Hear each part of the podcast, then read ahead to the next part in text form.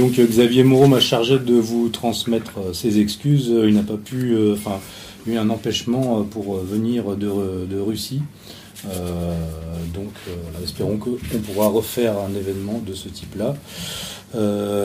bonjour à tous. je vais vous, exposer un petit peu une synthèse un petit peu sur qui est Georges Soros et comment fonctionnent ces réseaux et euh, une partie de son idéologie.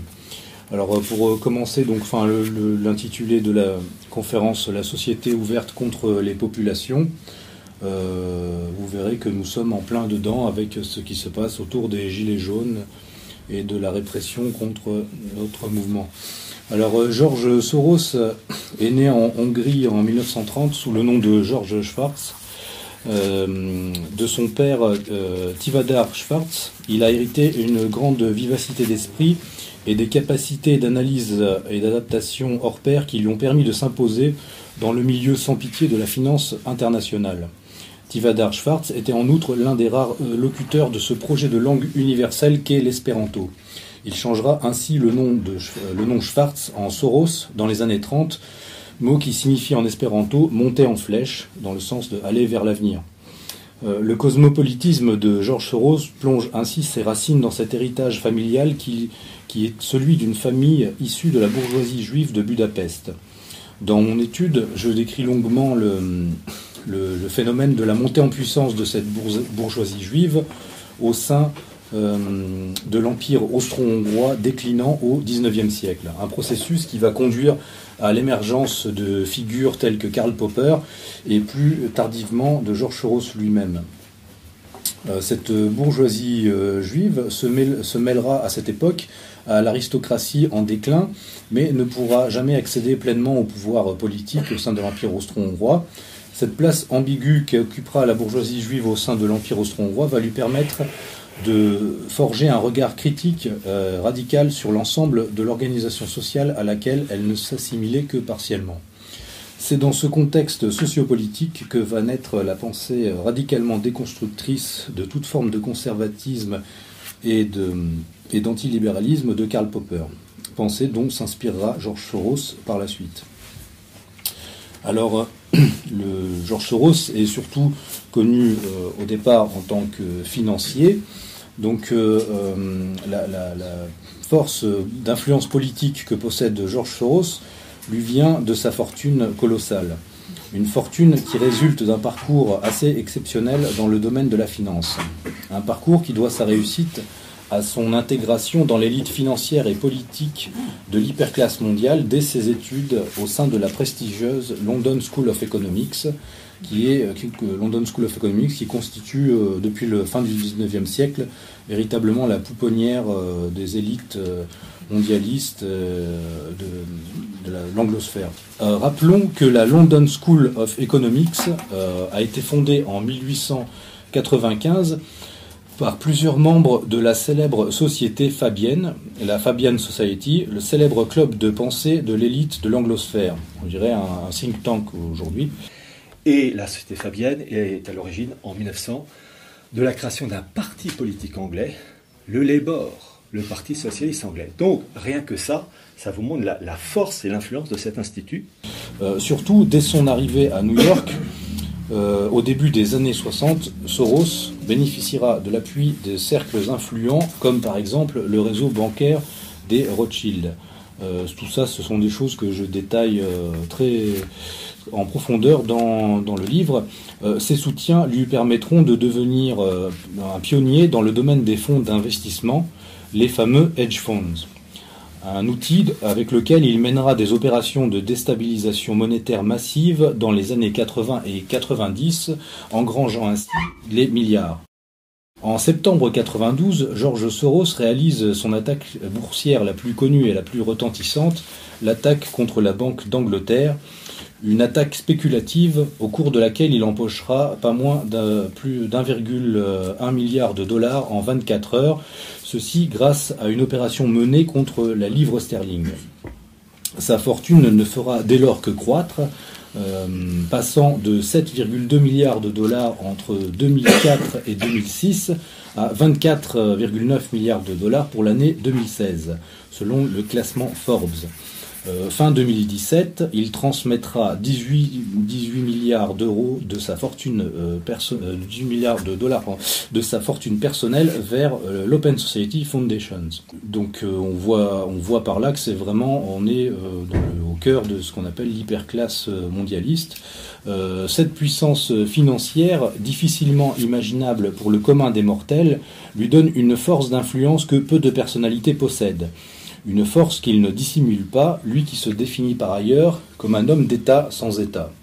Alors pour être un homme d'État sans État, il euh, fallait à ce financier un, outil euh, qui puisse lui permettre de mener à bien euh, ses, vues et ses opérations. Pour cela, il va créer l'Open euh, Society Foundations. Alors la spécificité de George Soros est d'être un ardent militant de la cause mondialiste, mais aussi de posséder des velléités de marquer l'histoire de par son action dans le monde. Il use ainsi de sa fortune non pas juste pour son bon plaisir, comme beaucoup de milliardaires, mais réellement dans un esprit globaliste missionnaire. Pour ce faire, il dispose d'un outil de dimension planétaire au travers de son réseau, l'Open Society Foundations, les fondations pour une société ouverte. Les fondations de Open Society comptent officiellement plus de 40 fondations nationales et régionales interconnectées à travers le globe. Mais elles sont en fait beaucoup plus nombreuses, car chaque branche de l'OSF entretient elle-même son propre réseau d'associations de terrain et finance de nombreuses autres ONG. Donc ça c'est pour aussi pour la partie, euh, quand on nous parle de, de bien revenir là-dessus, mais de, complot ou de complotisme, il suffit de s'informer euh, sur les simples sites ou sur les, productions de, la, de l'Open Society pour, euh, pour voir l'étendue de, leur, de leur réseau et leurs différents champs d'investissement. alors, qu'est-ce que l'Open Society? C'est donc le nom générique de l'ensemble de ces fondations. Euh, comme le dit, euh, comme le dit le site de l'Open Society Foundation, elle possède 49 bureaux dans 43 pays, tous voués à une mission commune. Collectivement, ces fondations emploient près de 1600 employés et sont guidées par des centaines de personnes qui siègent au conseil consultatif et dans des conseils d'administration. Euh, ils disent eux-mêmes, bien que nous ne soyons pas la plus grande fondation internationale en termes de budget, aucune autre organisation philanthropique n'emploie autant de personnes dans autant d'endroits différents. Dans, les domaines où nous travaillons, la bonne gouvernance, les droits de l'homme, la pratique démocratique, l'éducation, l'économie, la santé publique, euh, journalisme, euh, justice et plus encore, mm, notre personnel ainsi que des collègues et les membres des conseils fournissent une connaissance approfondie de la région. Euh, elle est présente donc sur quasiment tous les continents. Alors, euh, je ne vais pas vous donner le détail, mais voilà, en Europe, euh, en, Grande en Europe, on la trouve en Grande-Bretagne, en Belgique, en Hongrie, en Ukraine, où, elle, compte des bureaux dans cinq grandes villes, en Pologne, en Moldavie.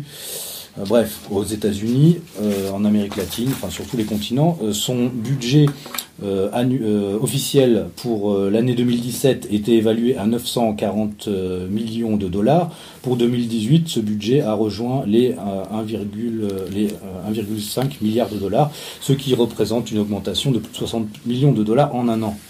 Dépenses, les dépenses totales de l'Open Society depuis sa création sont estimées quant à elles à 14 milliards de dollars pour ces 33 années d'activité. Euh, ceci sans compter la dernière donation de 18 milliards de dollars dont je vous parlais euh, tout à l'heure. Cela donne une ampleur, euh, une idée de l'ampleur démesurée des moyens dont dispose ce réseau. Alors, pour arriver à ces fins, ce réseau va s'employer au travers, donc d'où le titre de la conférence, la société verte contre les populations, elle va s'employer au travers de différents vecteurs d'action principaux. Alors vu le, comme vous vu l'étendue de, ce, réseau, je me suis concentré sur certains de ces vecteurs, comme par exemple l'immigration. Donc l'implication, euh, c'est le chapitre le, des plus longs du livre. Hein. je détaille vraiment un grand nombre d'associations qui sont reliées à, l'Open Society Foundations. Et encore, euh, je n'ai pas, pas fait fini de faire le tour. Donc c'est vraiment une implication très importante. Donc euh, Open Society Foundations et Immigration, euh, L'Open Society Foundation est l'un des outils les plus puissants au monde en matière d'influence et d'ingérence, car elle peut agir autant comme relais d'influence au niveau des États et des institutions internationales directement sur le terrain grâce au maillage réticulaire que permettent ses partenaires locaux. Ceci est bien visible sur la question migratoire, où l'Open Society collabore à la fois avec des associations de proximité, comme les fameux No Borders, financés en Europe par l'ONG United for Cultural Action, qui, euh, ONG qui compte parmi ses contributeurs principaux l'Open Society Foundations, mais aussi une influence au plus haut niveau des institutions avec un think tank comme l'European Council on Foreign Relations, ECFR, la version européenne du fameux CFR américain, ECFR euh, e dont George Soros est l'un des créateurs et financiers. Le, European Council on Foreign Relations est lui-même lié à un autre think tank européiste, l'initiative de stabilité européenne, qui sera à l'origine du plan Merkel sur l'immigration. C'est ce plan qui organise l'accueil par l'Allemagne de près d'un million de migrants depuis 2015. Ce plan Merkel était en fait directement inspiré par un plan que George Soros avait lui-même proposé sur son site officiel un ambitieux euh, plan d'échelle continentale euh, intitulé Rebâtir le système du droit d'asile. Le plan de Soros euh, donnait en fait les directives à suivre pour que l'Europe ne soit plus qu'un couloir de passage ouvert à toutes les migrations, à toutes les migrations depuis l'Afrique et le Moyen-Orient. Le budget que l'Open Society consacrait à la seule euh, question migratoire en 2018 était de 63,3 millions de dollars. Aussi, en septembre 2016, dès septembre 2016, George Soros promettait, en plus de ces 63 millions de dollars, d'investir 500 millions de dollars de placement en actions dans des investissements qui bénéficient aux migrants. Comme on le voit, euh, l'implication de George Soros durant la crise des migrants fut massive depuis 2015. On notera aussi que l'une des organisations les plus impliqués dans l'installation de migrants venant de Syrie en Europe est l'association Human Rights Watch, euh, dont le fondateur n'est autre que Harry Nayer, l'ancien président de l'Open Society de 1993 à 2012 et qui est aujourd'hui son président d'honneur. Cette même Human Rights Watch, qui est l'une des ONG les plus écoutées par les instances internationales, dans les accusations de crimes de guerre portées contre l'État syrien et le président Bachar al-Assad. On voit dès lors se dessiner un scénario d'ensemble assez euh, complet. D'un côté, la crise des migrants causée par les guerres euh, en Libye puis en Syrie crée des flux migratoires intenses, et de l'autre, ces mêmes flux peuvent être utilisés pour affaiblir l'Europe et lui proposer des solutions de type globaliste. Euh, L'Open Society et donc ainsi au cœur de tous les processus de transformation sociale accélérés et furtifs que connaît l'Occident euh, depuis, euh, depuis sa création, depuis la création de l'Open Society, il y a plus de 30 ans, notamment en ce qui concerne le lobbying en faveur des changements juridiques dans le droit international sur le statut des migrations. Euh, migration, bientôt considérée comme quasiment comme un droit de l'homme dans le cadre de l'accord international intitulé Pacte mondial pour des migrations sûres, ordonnées et régulières, le fameux pacte de Marrakech, euh, qui inscrit euh, la migration dans l'agenda mondial de l'ONU, et des États membres de l'ONU. Euh, donc un autre vecteur, le vecteur d'immigration, donc hein, qui est central hein, dans, le, nous verrons après, là, je vais exposer un petit peu le, partie de la philosophie politique de cette notion de société ouverte, euh, c'est une notion, c'est un vecteur central pour la transformation des sociétés et pour, euh, pour installer euh, l'utopie globaliste de la société ouverte.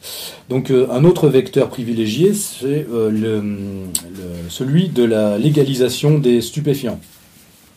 Alors, Georges Soros dit ouvertement, lorsque j'ai décidé d'étendre les activités de l'Open Society Foundation aux États-Unis, j'ai choisi la politique en matière d'usage de drogue comme le premier, euh, mon premier champ d'engagement, le champ d'engagement prioritaire. J'avais le sentiment que les politiques américaines sur cette question constituaient le plus grave risque de violation des principes d'une société ouverte. Euh, donc à titre d'exemple, on va dire que le, oui, voilà, le jour même de l'élection présidentielle de, américaine avait lieu de 2016 avait lieu un référendum sur la légalisation du cannabis dans neuf États américains. cinq États ont ainsi validé la légalisation de l'usage récréatif et médical du cannabis la Californie, le Maine, le Massachusetts, le Nevada et l'Arizona. Quatre autres États, la Floride, Dakota du Nord, Arkansas et Montana, ont quant à eux validé l'usage du cannabis à des seules fins médicales. Un bouleversement social de grande envergure qui n'aurait pas pu se produire sans les campagnes de lobbying soutenues et financées par l'Open Society Foundations et par George Soros pendant des années. Alors ici, euh, comme pour les questions migratoires, c'est au travers d'un maillage d'associations et de groupes euh, de, d'ONG que Soros a pu coaguler les forces éparses des militants euh, pro-légalisation et faire ainsi pression sur le pouvoir législatif à plusieurs reprises afin qu'il provoque ces référendums. en 2010, George Soros avait déjà versé un million de dollars afin de soutenir en Californie la première mouture de cette loi de libéralisation. La mesure avait été à l'époque rejetée par 54%. Eh ils l'ont reproposée. Elle a été finalement euh, acceptée en novembre 2016 euh, par 55% des votants, étendant désormais la légalisation de la marijuana à l'usage personnel et récréatif et non plus seulement médical.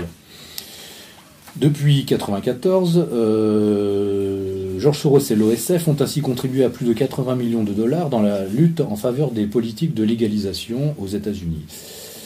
comme disait un John Walters, un ancien directeur du Bureau national de contrôle des drogues de la Maison Blanche, le mouvement pro-légalisation n'a pas pu provenir d'une lame de fond, lame de fond populaire. Une grande partie de son financement est organisée par George Soros et promu ensuite par des célébrités. C'est un mode de fonctionnement euh, habituel euh, de ces réseaux-là.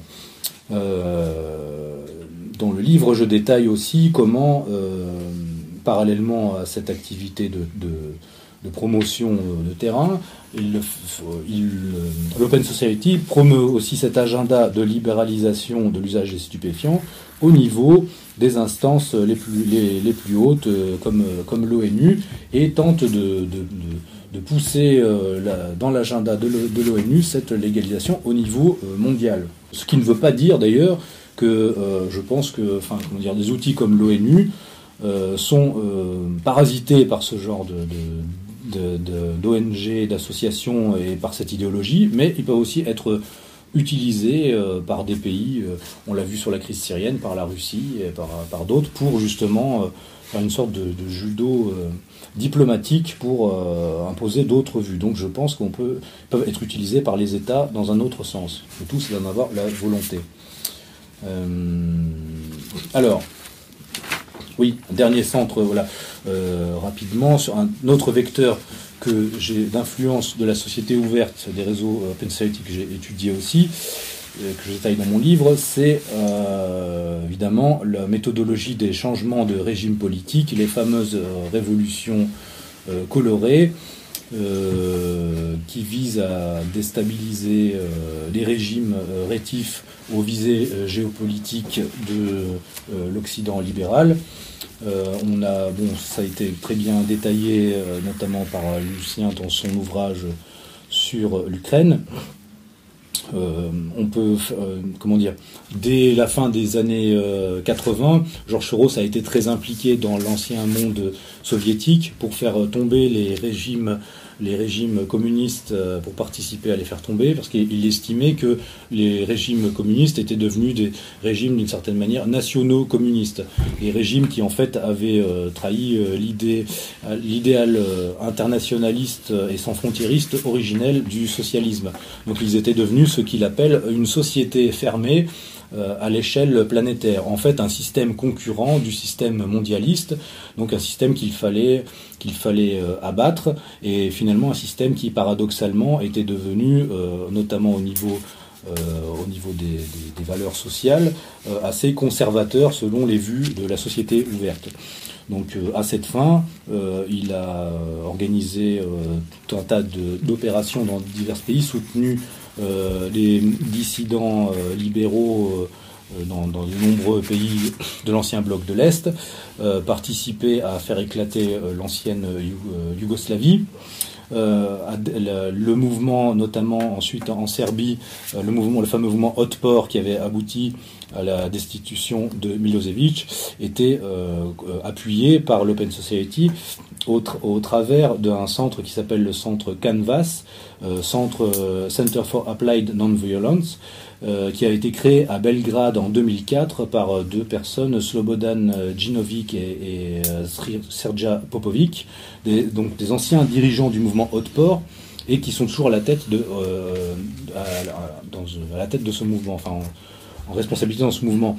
Canvas, qui sera aussi, donc ce centre sera aussi impliqué euh, au travers de l'Open Society Foundations dans la formation de certains blogueurs et euh, personnages d'influence du printemps arabe, en Égypte notamment. Donc euh, en Égypte, au travers du mouvement de la jeunesse du 6 avril, en appliquant la méthodologie de, de la méthodologie de l'action non violente de Jen Sharp. L'ouvrage le plus connu de l'organisation, La lutte non violente en 50 points, a été traduit en 16 langues et a été utilisé aussi pendant le soulèvement euh, post-électoral en Iran en 2009. Bon, ça aussi c'est un, euh, comment dire, c'est un domaine très vaste que je détaille euh, dans, dans, le livre. Donc je vais passer maintenant à la philosophie politique qui sous-tend toute cette, toute cette action. Euh, et toute cette notion euh, prioritairement de société ouverte. Euh, dans mon étude, j'interroge longuement cette notion de société ouverte. Je suis arrivé à la conclusion que cette notion désigne pour ceux qui y ont recours donc le projet de modification permanente et furtive de l'ensemble de, l'ensemble de la société pour le compte des intérêts de la haute finance globaliste.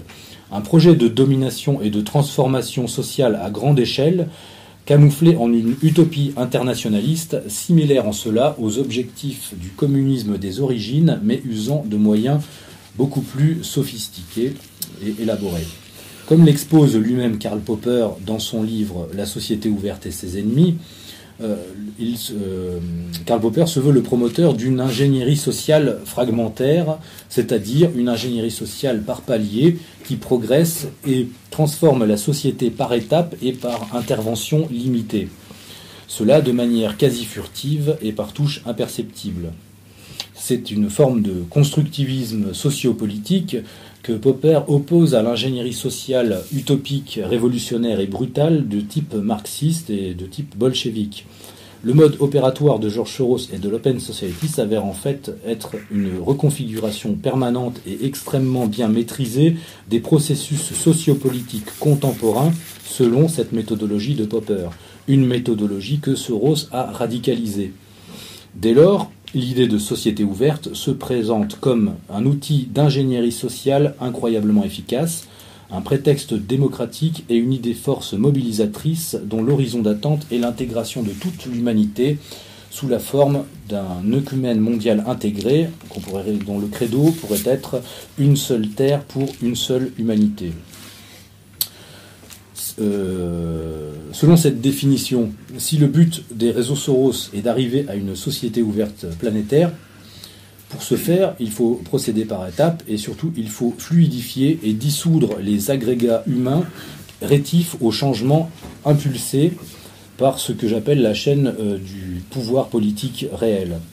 C'est-à-dire cette chaîne constituée dans l'ordre d'importance par la finance internationaliste, euh, qui, est porteuse de la matrice du projet cosmopolitique, on voit actuellement, euh, pour moi, avec la révolte des Gilets jaunes, réellement cette, euh, nouvelle forme de, lutte des classes, mais de confrontation entre une bourgeoisie. Quand on parle de cosmopolitisme, en fait, c'est très concret.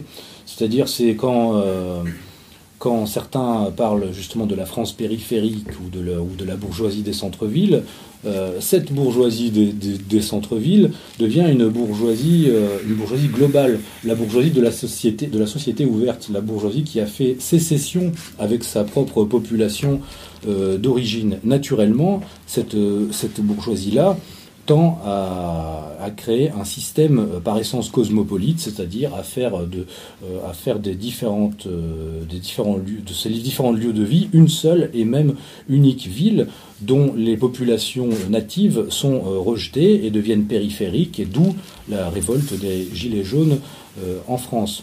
Donc cette finance internationaliste, porteuse, matrice du projet cosmopolitique, c'est aussi ce que certains appellent l'hyperclasse mondiale. Hein, c'est la classe des Georges Soros, en France des, des, Attali, euh, ces gens-là. Donc c'est vraiment, ce sont eux qui sont au cœur de ce dispositif-là et qui sont porteurs de cette utopie et de ce projet de société ouverte. En second plan de cette chaîne du pouvoir politique réel, je dirais, je placerai les médias de masse, euh, ce qu'on pourrait considérer l'église de l'opinion publique, ceux qui, qui façonnent, qui veulent façonner un esprit public globaliste dans tout, dans tout l'Occident et au-delà, et qui, et qui tendent à, créer, à créer une forme, euh, comment dire, une forme euh, de, vie politique euh, uniforme et complètement soumise à, au, au, vu de la finance internationaliste. En troisième lieu, je placerai la technocratie et les organisations non gouvernementales c'est-à-dire le pouvoir politique réel qui est un pouvoir non élu. En fait, des instances comme l'Union européenne et effectivement tous ces réseaux d'ONG, d'organisations non gouvernementales, qui tendent à chevaucher les prérogatives du politique et à dissoudre le politique.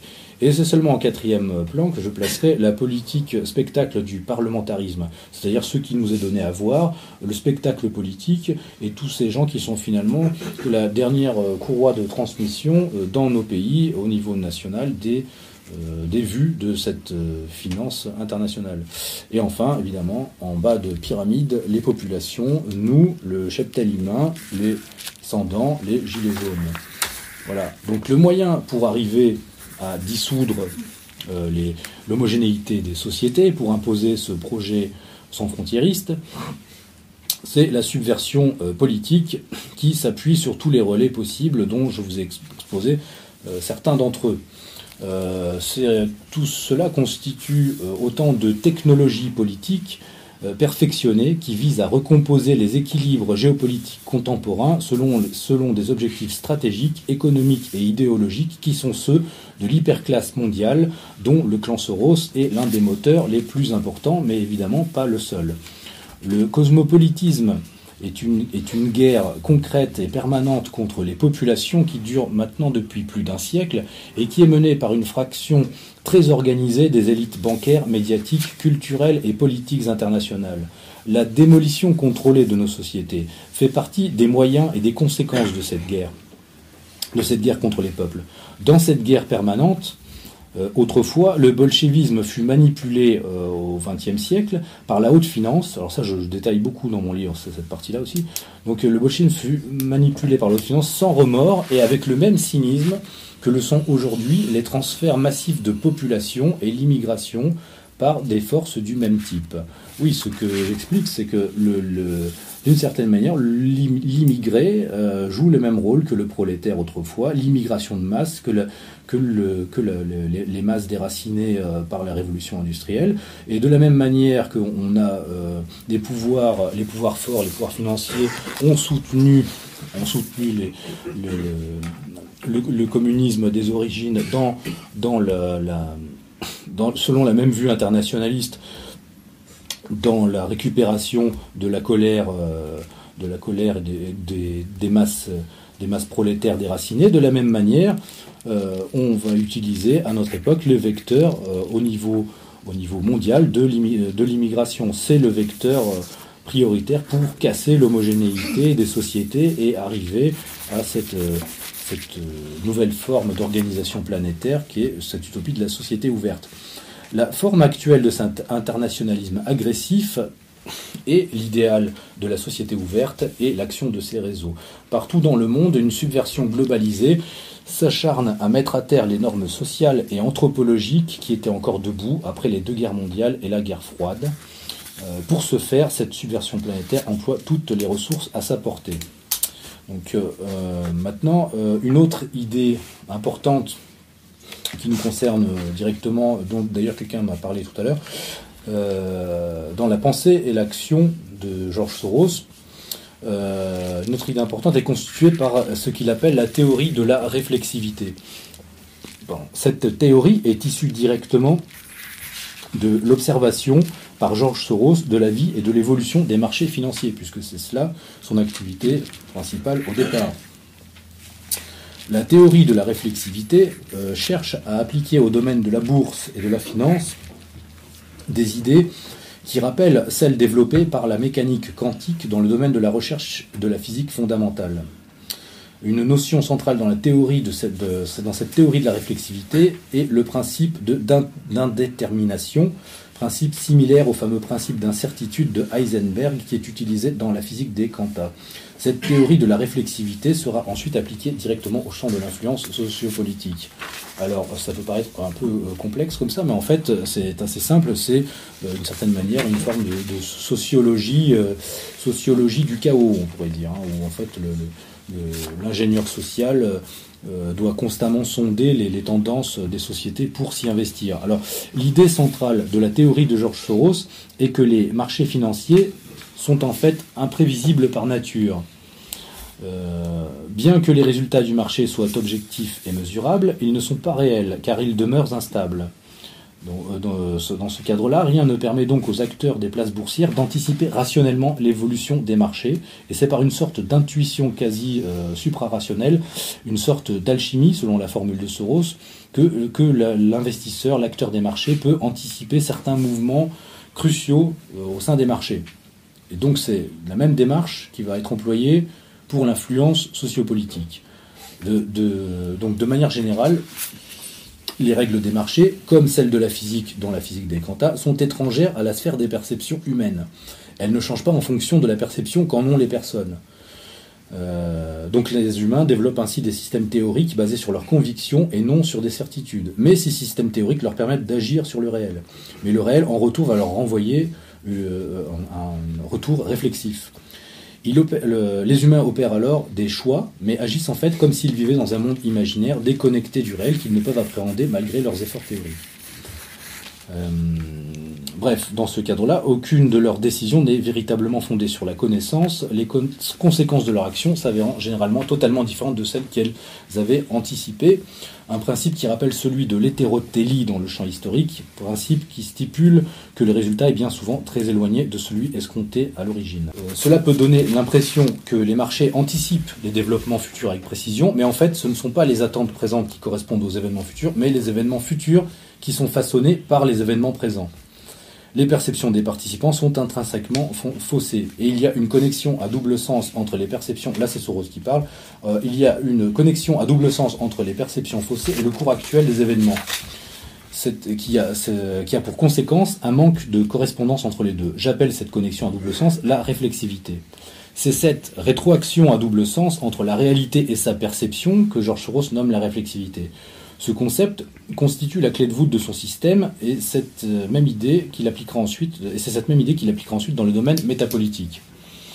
Euh, cette théorie constitue un outil opératif qui permet à Soros d'appréhender les évolutions possibles des sociétés et les situations historiques dans lesquelles il intervient en y investissant ses moyens financiers. C'est donc un financier qui, de la même manière qu'il sonde euh, les marchés, qu'il voit les tendances à la hausse, à la baisse, il, observe la même chose pour les sociétés et il va investir euh, sur, sur, euh, sur une tendance ou une autre. Notamment, il parle longuement de cette théorie dans un livre qu'il a écrit au début des années 90 qui s'appelle Opening Soviet System, comment ouvrir le, système soviétique, et qui, qui détaille à la fois son action, ses investissements et aussi sa philosophie politique et euh, la, sa méthodologie. Donc c'est en temps réel quelqu'un qui euh, agit, réfléchit son, son action et cherche à laisser une trace dans l'histoire. Donc la théorie de la réflexivité peut réellement être définie comme une théorie économique appliquée à l'histoire et à la sociologie politique. On peut parler d'une théorie de la réflexivité politique et historique.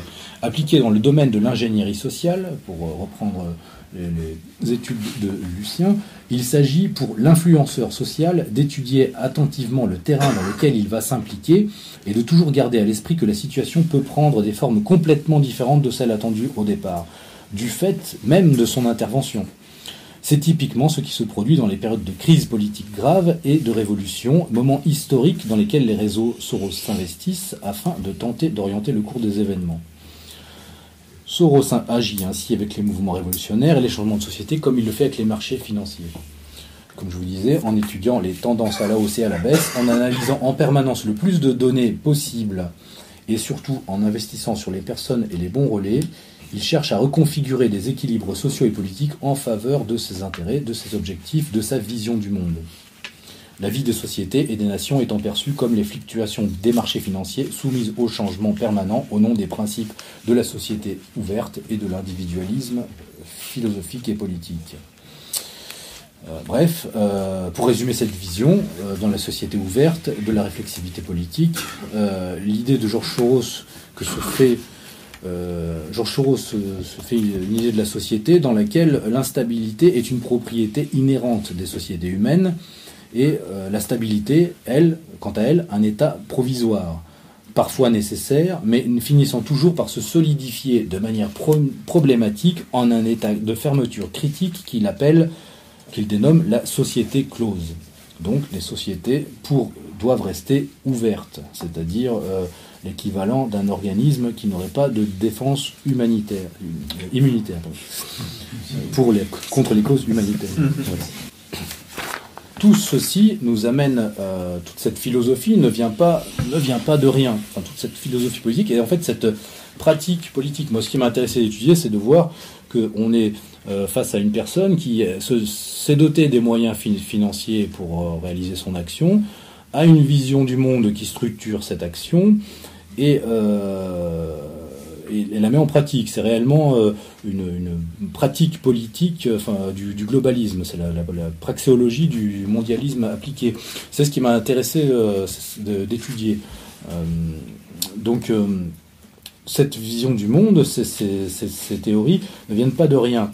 Euh, dans, son, dans le livre Underwriting Democracy, au sous-titre explicite euh, Encourager la libre entreprise et les, réformes démocratiques dans. Euh, l'Europe soviétique, dans l'Europe de l'Est soviétique, Georges Soros explique l'influence qu'ont eu sur sa pensée les travaux de l'anthropologue Gregory Bateson quelque chose que j'ai déjà exposé dans d'autres conférences, mais je pense que c'est important d'y revenir.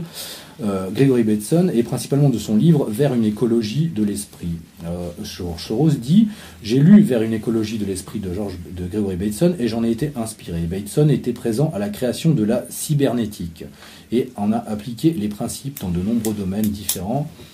Euh, depuis l'alcoolisme à la schizophrénie, en passant par l'urbanisation, les codages génétiques. Bref. Euh, anthropologue, psychologue, et alors qui est Gregory Bateson? Anthropologue, psychologue et épistémologue, Gregory Bateson est l'un des pères de la cybernétique. Euh, la cybernétique est au cœur des processus d'ingénierie sociale.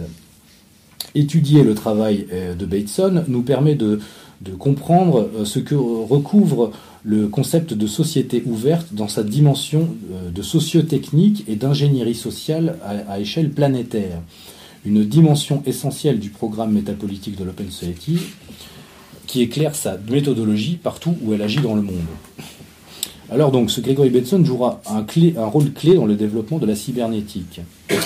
Euh, après avoir servi dans le renseignement militaire américain pendant la Seconde Guerre mondiale comme anthropologue au sein de euh, l'OSS, l'ancêtre de la CIA, il sera l'un des participants des, des fameuses conférences Macy, conférence qui était organisée à New York par la fondation Joshua Macy. Alors les conférences Macy, qu'est-ce que c'était? C'est de 1900, euh, euh, à l'initiative d'un neurologue, Warren McCulloch, euh, les conférences Macy de 42 à 56 réunirent à intervalles réguliers un groupe interdisciplinaire de mathématiciens, logiciens, anthropologues, psychologues et économistes qui s'étaient pour donner pour objectif d'édifier une science générale du comportement, du fonctionnement de l'esprit, une approche interactionnelle du comportement humain. Elles furent à l'origine du courant cybernétique et des sciences cognitive. De, dans cette euh, perspective, euh, une société humaine, toutes les sociétés humaines euh, sont perçues des systèmes, comme des systèmes, comme un système informatique. Un système cybernétique peut être défini comme un ensemble d'éléments en interaction. Les interactions entre les éléments peuvent consister en des échanges de matière, d'énergie ou d'information Ces échanges constituent une communication à laquelle les éléments réagissent en changeant d'état ou en modifiant leur action. La communication, le signal d'information et la rétroaction sont des notions centrales de la cybernétique et de tous les systèmes organismes vivants, machines ou réseaux de machines, notre monde est intégralement constitué de systèmes vivants, ou non vivants, imbriqués et en interaction. Euh, donc, euh, comme le dit, là je cite euh, Lucien Zerise, la cybernétique est l'intuition fondatrice de l'ingénierie sociale. Cela consiste à niveler la différence entre les systèmes vivants et les systèmes non vivants. Tout est objet, par une formalisation très précise d'une subjectivité on peut de proche en proche prendre le contrôle du faisceau de l'attention d'une personne et la mener où l'on veut. C'est l'art de la manipulation avec effectivement un niveau de précision scientifique. C'est pour cela qu'on parle d'ingénierie. La cybernétique constitue ainsi l'outil sociotechnique qui permet de décomposer et recomposer le corps social à dessein. Donc c'est important de comprendre euh, comment cette, euh, cette, notion de société ouverte se trouve à la confluence de, courants euh, à la fois euh, philosophique et de recherche fondamentale telles que la cybernétique et l'ingénierie sociale, puisque le projet de Soros vise à recomposer les nations dans lesquelles il s'investit et à les rendre, à les configurer selon un agenda de planification mondiale. Alors les conférences Macy qui se déroulaient sans, public, donc on est dans l'influence à haut niveau, euh, furent à l'origine du développement de la cybernétique. Euh, ces dix conférences euh, sont restées célèbres dans les annales de l'histoire de ce champ du savoir, puisqu'elles l'ont partiellement fondé. voilà, elles, étaient sous-intitulées Mécanismes de rétroaction et de causalité circulaire dans les systèmes biologiques et sociaux. Dès les origines, les conférences Macy euh, de, 42, de 46 à 53, pardon, euh, non, pardon, de 42 à 56, vont faire le lien entre les milieux intellectuels et humanitaires d'après-guerre et le monde euh, militaire anglo-saxon. Donc une incroyable collection d'invités ont assisté aux sessions de ce groupe de recherche sur la cybernétique au cours de leurs sept années d'existence. Parmi eux, Max Horkenheimer, le directeur de l'école de Francfort, qui a collaboré avec le groupe tout en menant des études sur les préjugés. Euh, le docteur Harold Abramson, l'une des figures scientifiques de la CIA, impliqué aussi dans les expérimentations secrètes autour du LSD. Euh, il a non seulement, euh, ce dernier a non seulement assisté à la sixième conférence du Cybernetic Group, mais a aussi travaillé avec Frank Fremont Smith, directeur de recherche des conférences Macy's, où des hauts fonctionnaires du projet MK Ultra ont pu se rencontrer sous la couverture et finances et l'appui financier de la fondation Macy. La Fondation Macy a également fourni du financement et de la publicité euh, au docteur William Sargan, dont le livre euh, Battle for the Mind a fourni un manuel pratique sur le lavage de cerveau, sur le lavage de masse des, euh, cerveaux. Sargan a passé 20 ans aux États-Unis travaillant sur le projet MK Ultra et d'autres projets secrets de contrôle mental menés par les gouvernements américains et britanniques. Tout ça, ce sont, des citations issues du livre euh, et euh, des sources que je pose directement dans le livre. si je vous dis toutes les sources maintenant, ce sera un petit peu long. Euh, le groupe de recherche travaillant sur la cybernétique dans le cadre des conférences Macy sera aussi à l'origine de la World Federation of Mental Health, dont l'un des présidents, le général John Rawling Rees, était par ailleurs le directeur de l'Institut Tavistock. Bateson lui-même sera aussi impliqué dans euh, l'institut de, dans l'hôpital de Palo Alto, euh, hôpital pour vétérans dont certains soupçonnent qu'il qu'il euh, qu'il participa aux, à des expérimentations criminelles qui consistaient à administrer du LSD aux patients de, l'hôpital. Bateson, ce qui est important de comprendre, c'est qu'il est surtout le théoricien d'une notion clé euh, du mode opératoire de la société ouverte, c'est la notion de schismogénèse. Alors la schismogénèse, qu'est-ce que c'est? C'est euh, l'étude euh, de la manière dont des groupes humains se, génèrent une identité spécifique. Il a étudié au sein de certaines tribus par, quel, par quels moyens par quel moyen des tribus au départ euh, homogènes commencent à se distinguer les unes des autres, et en fait comment se crée donc un, schisme, et comment ces, tribus au départ qui forment un seul groupe deviennent des, groupes séparés. Donc cette étude-là, dans le cadre de l'action de l'Open Society, peut être utilisée pour schismogénèse pour créer des schismes. C'est ce qui s'est passé en Ukraine, comme nous le montrera Lucien. Donc savoir identifier, c'est vraiment la méthodologie Open Society. C'est pour cela euh, qu'ils aident, qu'ils appuient constamment des, groupes minoritaires, parce que les groupes minoritaires sont perçus comme des leviers contre la majorité, contre l'homogénéité et la stabilité des sociétés dans lesquelles l'Open Society s'investit. Donc c'est le prétexte humanitaire pour en fait manipuler des minorités. Euh, pour finir euh, sur cette approche rapide de la cybernétique qui est au cœur des processus de transformation sociale de la société ouverte, les participants des conférences Macy étudièrent avec un grand intérêt la publication de l'étude intitulée La personnalité autoritaire, étude euh, produite euh, collective, produite euh, par l'Institut de recherche sociale euh, qui est plus connu sous son nom d'école de Francfort et qui fut édité en 1950 par l'American Jewish Committee sous la direction de Theodore Adorno.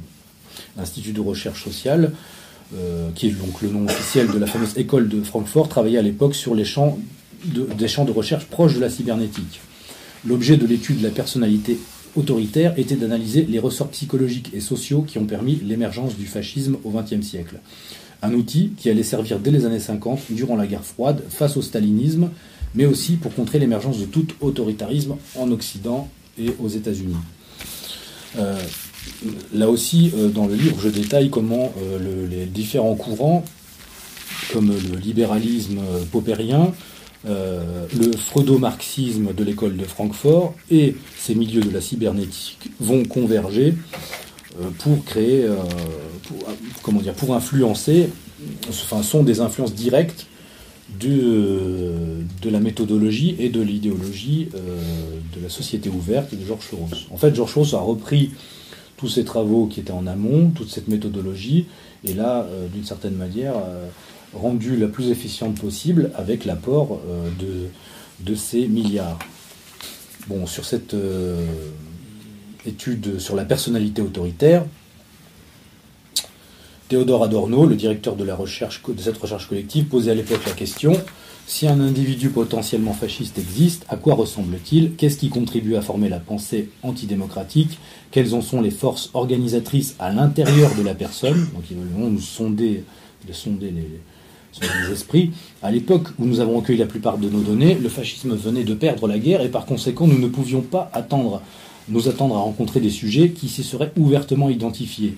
Cependant, nous n'eûmes pas de difficulté à trouver des sujets dont la vision du monde était de nature à indiquer qu'ils auraient été prêts à accepter le fascisme au cas où il serait devenu un mouvement social puissant, respectable. Donc on voit ces gens qui, dès les années 50, à peine vaincus euh, l'hydre fasciste, commencent déjà à sonder euh, les esprits euh, des Américains même, au cas où ça risquerait de revenir aux États-Unis.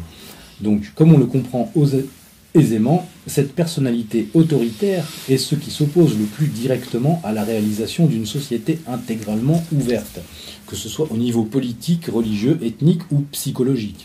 À chaque crise de la montée, euh, à chaque crise de croissance de la montée de la société ouverte dans l'histoire, depuis les Lumières et avant, cette personnalité autoritaire se coagule et se reconfigure périodiquement sous des formes extérieures différentes, mais toujours animées du même moteur immobile antiprogressiste. C'est cet inconscient collectif autoritaire qu'il convient de briser afin de, d'empêcher définitivement la réapparition de la personnalité européenne sur la scène de l'histoire, quelle qu'en soit sa forme. Pour cela, le rôle de la cybernétique et de l'ingénierie sociale euh, est essentiel. Adorno explique ainsi, dans la personnalité autoritaire, la tâche, notre tâche, est comparable à celle de l'élimination de la névrose, de la délinquance ou du nationalisme dans le monde. nationalisme égale maladie, maladie mentale. Donc on voit une convergence, comme je vous disais, entre le libéralisme popérien, le freudo-marxisme de l'école de Francfort, la cybernétique et l'ingénierie sociale. Le but de la cybernétique, et donc le but de la société ouverte, c'est de dissoudre le politique et de le remplacer remplacer le politique par la gestion des populations en tant que multitudes humaines déracinées. Alors justement, cette phase, nous sommes actuellement dans une crise, dans une crise de croissance de la société ouverte. la révolte des Gilets jaunes en France est une crise du mondialisme, une crise de cette société ouverte sur le territoire, euh, le territoire euh, francophone. Voilà, pour, pour ces gens-là, ah, y a là, sur ce territoire-là, il y a une euh, réaction, une, réflexivité historique, une boucle réflexive qui est en train de, de, s'actionner.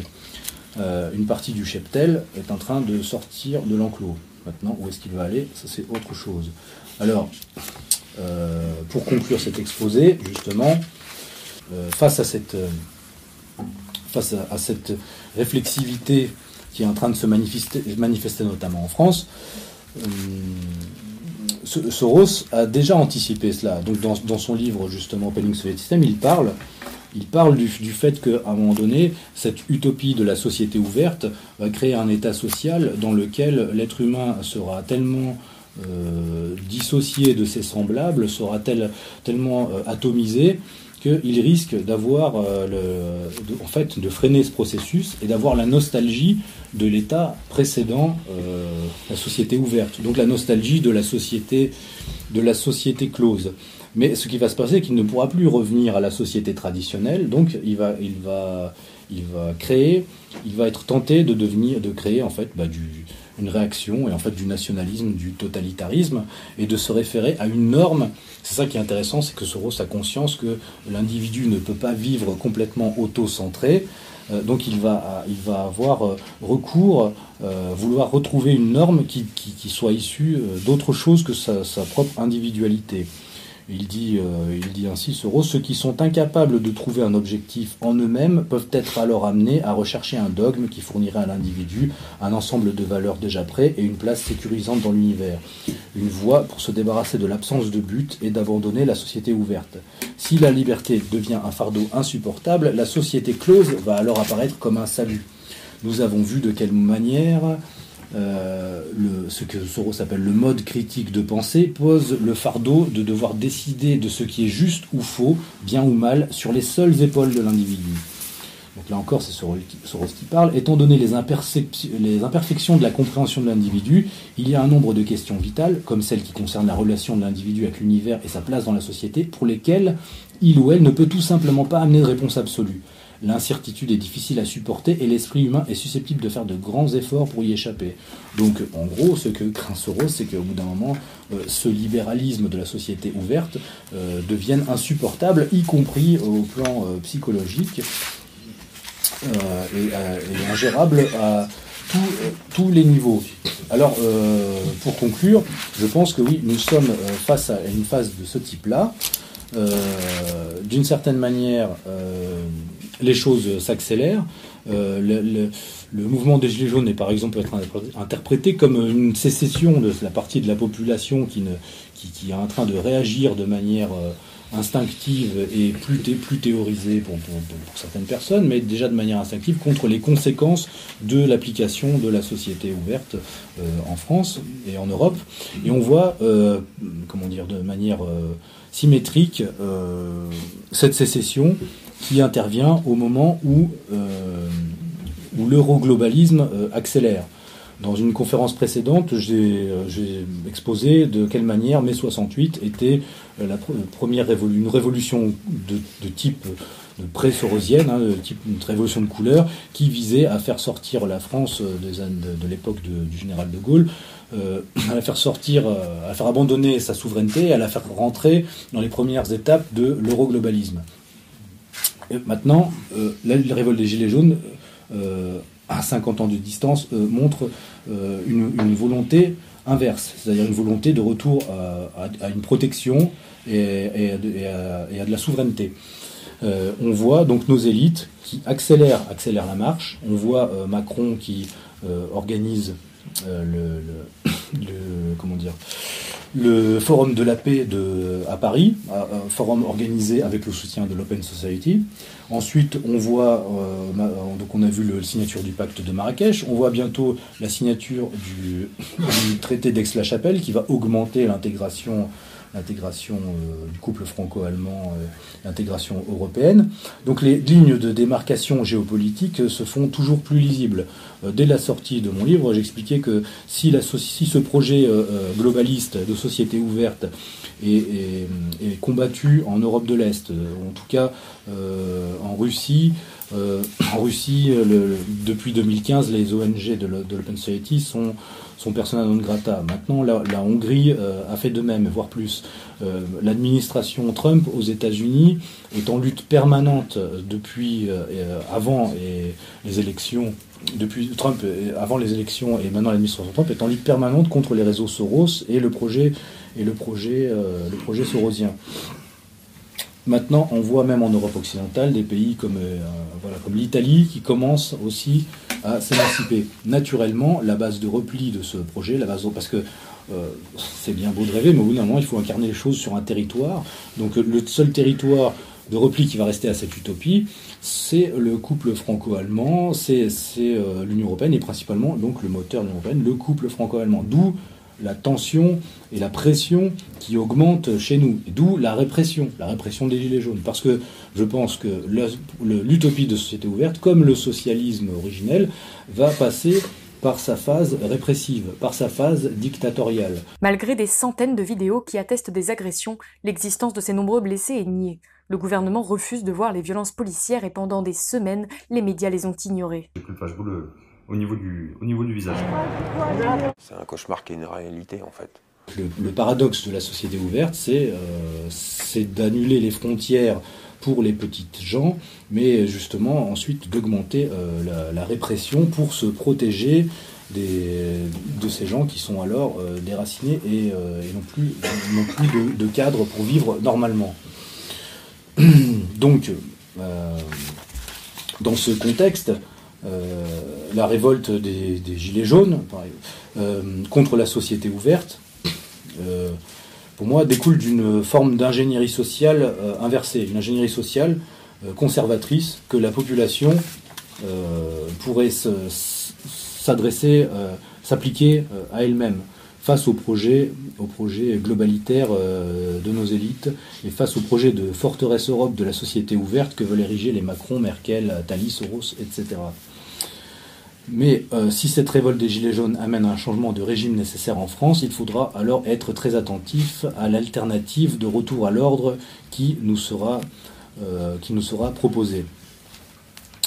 Euh, effectivement, je pense que ce qui va être tenté, si ce mouvement n'est pas forcément récupérable tel que, ça va être de l'influencer, de faire naître en son sein des courants contradictoires, des courants plus libéraux, des courants, des courants réformistes, on, pourrait dire, qui, qui, veulent, qui mèneront le mouvement à l'impasse, et surtout des personnalités. Donc, par exemple, on a vu, j'ai vu un, des animateurs là euh, en fait, plusieurs animateurs des Gilets jaunes avaient fait la comparaison entre le Maïdan, euh, en, citant le Maïdan presque comme un exemple. Donc c'est d'où cette, vidéo que vous avez peut-être vue avec Xavier Moreau, où on s'est attelé à, déconstruire ce, ce parallèle-là. Et cette vidéo a été vue par, euh, par, par certains des animateurs connus des Gilets jaunes, elle leur a été transmise afin qu'ils aient des bonnes informations, parce qu'ils ont besoin euh, d'être euh, appuyés dans leur réflexion, dans leur action, parce que ce sont des hommes d'action, ils ont besoin de qu'on les appuie dans, la réflexion pour ne pas se faire avoir et se faire manipuler. récemment, j'entendais un de ces jeunes là aussi qui, euh, je crois, Maxime Nicole, qui disait que l'un de ses avocats est un certain William Bourdon. Alors, je ne sais pas si c'est toujours le cas, mais par exemple, William Bourdon, c'est euh, un avocat euh, bien connu, proche de l'Open Society, qui est président de l'association Sherpa, une association qui perçoit des financements de l'Open Society. C'est par ce type de pénétration de la mouvance des Gilets jaunes que vont essayer de s'investir euh, les réseaux Soros selon la méthodologie que je vous ai exposée, c'est-à-dire ils voient des tendances sociales à la hausse, ils vont essayer de s'investir. Maintenant, on peut avoir les milliards qu'on veut, il faut aussi avoir le projet qui correspond à minima euh, à ce qu'attend la population. Donc euh, je pense que je suis ouvert maintenant aux, questions pour les, développements, sur les développements de cette situation qui nous concerne tous. Voilà pour cet exposé. Merci à vous.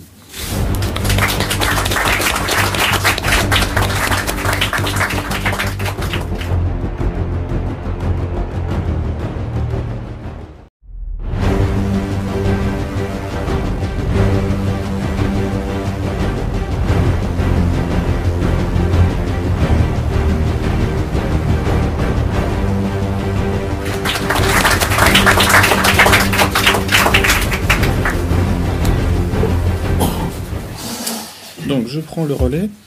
dans la continuité de Pierre-Antoine, qui, qui, posait la question tout à l'heure, donc comment va-t-on, comment le pouvoir va, va, faire pour nous empêcher de sortir hein, de la société ouverte? Euh, eh bien, ce sera euh, par euh, la force et par la répression. Euh, ça a déjà commencé. Hein. Effectivement, les Gilets jaunes sont un mouvement de sortie hein, de, de, la société ouverte, et on voit effectivement la répression qui s'abat sur sur les manifestants. de la même manière, alors quand on parle de Soros, on parle à un moment donné de toute façon de l'Ukraine. Il hein, faut toujours rappeler que Soros est le principal financier des manifestants de la Révolution colorée de 2004-2005 et euh, dix ans plus tard, rebelote, euh, il était aussi derrière les manifestations, euh, donc toujours au même endroit sur la place centrale de Kiev, dite communément Maïdan. Aujourd'hui, donc en Ukraine, enfin en France, les CRS sont les gardes-chiourmes hein, autoritaires hein, de la société ouverte. Euh, on assiste donc en fait à une hybridation finalement de ce que l'on croyait euh, antagoniste, hein, c'est-à-dire euh, effectivement la personnalité autoritaire, hein, la matraque et le cosmopolitisme LGBT. et en Ukraine, eh bien, ce sont les soi-disant nationalistes ukrainiens qui sont les gardes-chiourmes de cette société ouverte aussi, hein, là, dans leur pays. On voit donc émerger ce qu'on pourrait appeler une sorte de fascisme libertaire, euh, c'est-à-dire euh, une espèce d'une hybridation hein, entre une société, euh, entre un modèle en fait de, militariste néofasciste au service d'une société cosmopolite et LGBT. je vais vous montrer trois vidéos pour vous, vous, faire un petit état des lieux en vidéo, en image, de la situation actuelle en Ukraine qui est en train de s'exporter en France. George Soros has made one of the world's great fortunes betting on global trends. And he's deeply troubled by events and political trends in Ukraine specifically, but Europe more broadly. He's just back from the region and he joins me to talk about what he saw, what he thinks, and where he's putting his money. George Soros, pleasure to have you on. Same here. First, on Ukraine, one of the things that many people recognized about you was that you during the revolutions of 1989, funded a lot of dissident activity, civil society groups in Eastern Europe, in Poland, the Czech Republic. Are you doing similar things in Ukraine? Well, I set up a foundation in Ukraine before Ukraine became independent of uh, Russia. Um, and the foundation has been uh, functioning ever since. And it played a, an important part in events now. Do you think Ukraine will be able to assert a kind of independence from Russia uh, and an alignment uh, with the West? Not, but not a specific alignment as in NATO, but a kind of orientation toward the West, or will the Russians always stop them? No, uh, uh Putin will try to destabilize uh, Ukraine, but the Ukrainians. Uh, the large majority of Ukrainians are determined to be independent of, of Russia. It won't be easy because Putin uh, has uh, staked his uh, regime on uh, destabilizing uh, Ukraine because it's a, a threat uh, to, to his regime in Russia. If you have freedom, free media, and so on, and a flourishing economy, that would make his regime unsustainable he accuses the Ukrainians of being anti Semitic, of their being full of anti Semitic fascists. You operate in Ukraine, you're of Jewish origin. Have you detected virulent anti Semitism in Ukraine? Uh, well, uh, anti Semitism is part of the uh, DNA of that part of the world. So there is anti Semitism, but uh, there is much more. Uh, in the in the east, in the Russian-dominated part, that is the this uh, so-called independent uh, republic where there have been actu actually atrocities against uh, against Jews and and uh, gypsies. You have been very pessimistic or or um, gloomy about Europe. Um, do you think that in this Ukraine situation you're seeing another aspect of the tragedy of Europe, the lack of collective action? Uh, uh, unfortunately, uh, Europe is very weak. It's preoccupied with its internal problems, which are unresolved. The Euro, Euro crisis is no longer a financial crisis, it's turning into a political crisis. And you're going to see it in the elections. And and and uh, Putin. Explain what that means. It's going to be. You're going to see it in the elections because you're going to see the rise of nationalist, anti-European forces. Yes, and interestingly, they are supported by Russia and uh, uh, pro-Russian. So uh, Russia has emerged as an alternative to the European Union. Uh, Putin has sort of come out of the closet in, in Ukraine with an ideology that is uh, nationalist, based on ethnic nationalism. You could call it Russism. That's right. a new word to describe it because I don't want to call it Nazi because uh, it is very similar to what you had in the interwar period, uh, fascism.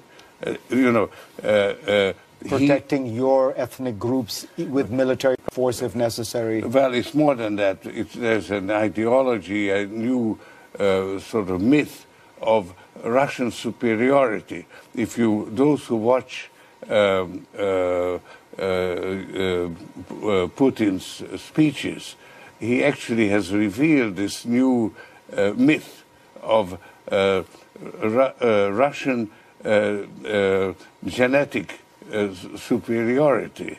Um, you might have heard that mm-hmm. previously from someone else. it's a, a new ideology based on ethnic uh, um, Russian superiority. And as you say, a lot of these nationalists who are who are doing well in European these European-wide elections seem very pro-Russian, yeah. whether on the left or the right. Do you think this nationalism could break up the European Union? Yes, it's a real threat, and and, and Europe needs to uh, recognize it, and and we need to recognize it. Actually, we need to have uh, bipartisan uh, uh, foreign policy. We used to have that, and we have lost it. So we need to re-establish it because there is a real threat. It's a, it's a threat to America also, because what's happening in, in Ukraine and in, in Europe is having repercussions in, in Asia. Uh, you, you, know, the, the Chinese uh, uh, um, drilling uh, uh, rig uh, that is establishing facts on the ground right. uh, in, Vietnam, Vietnam is a direct uh, consequence.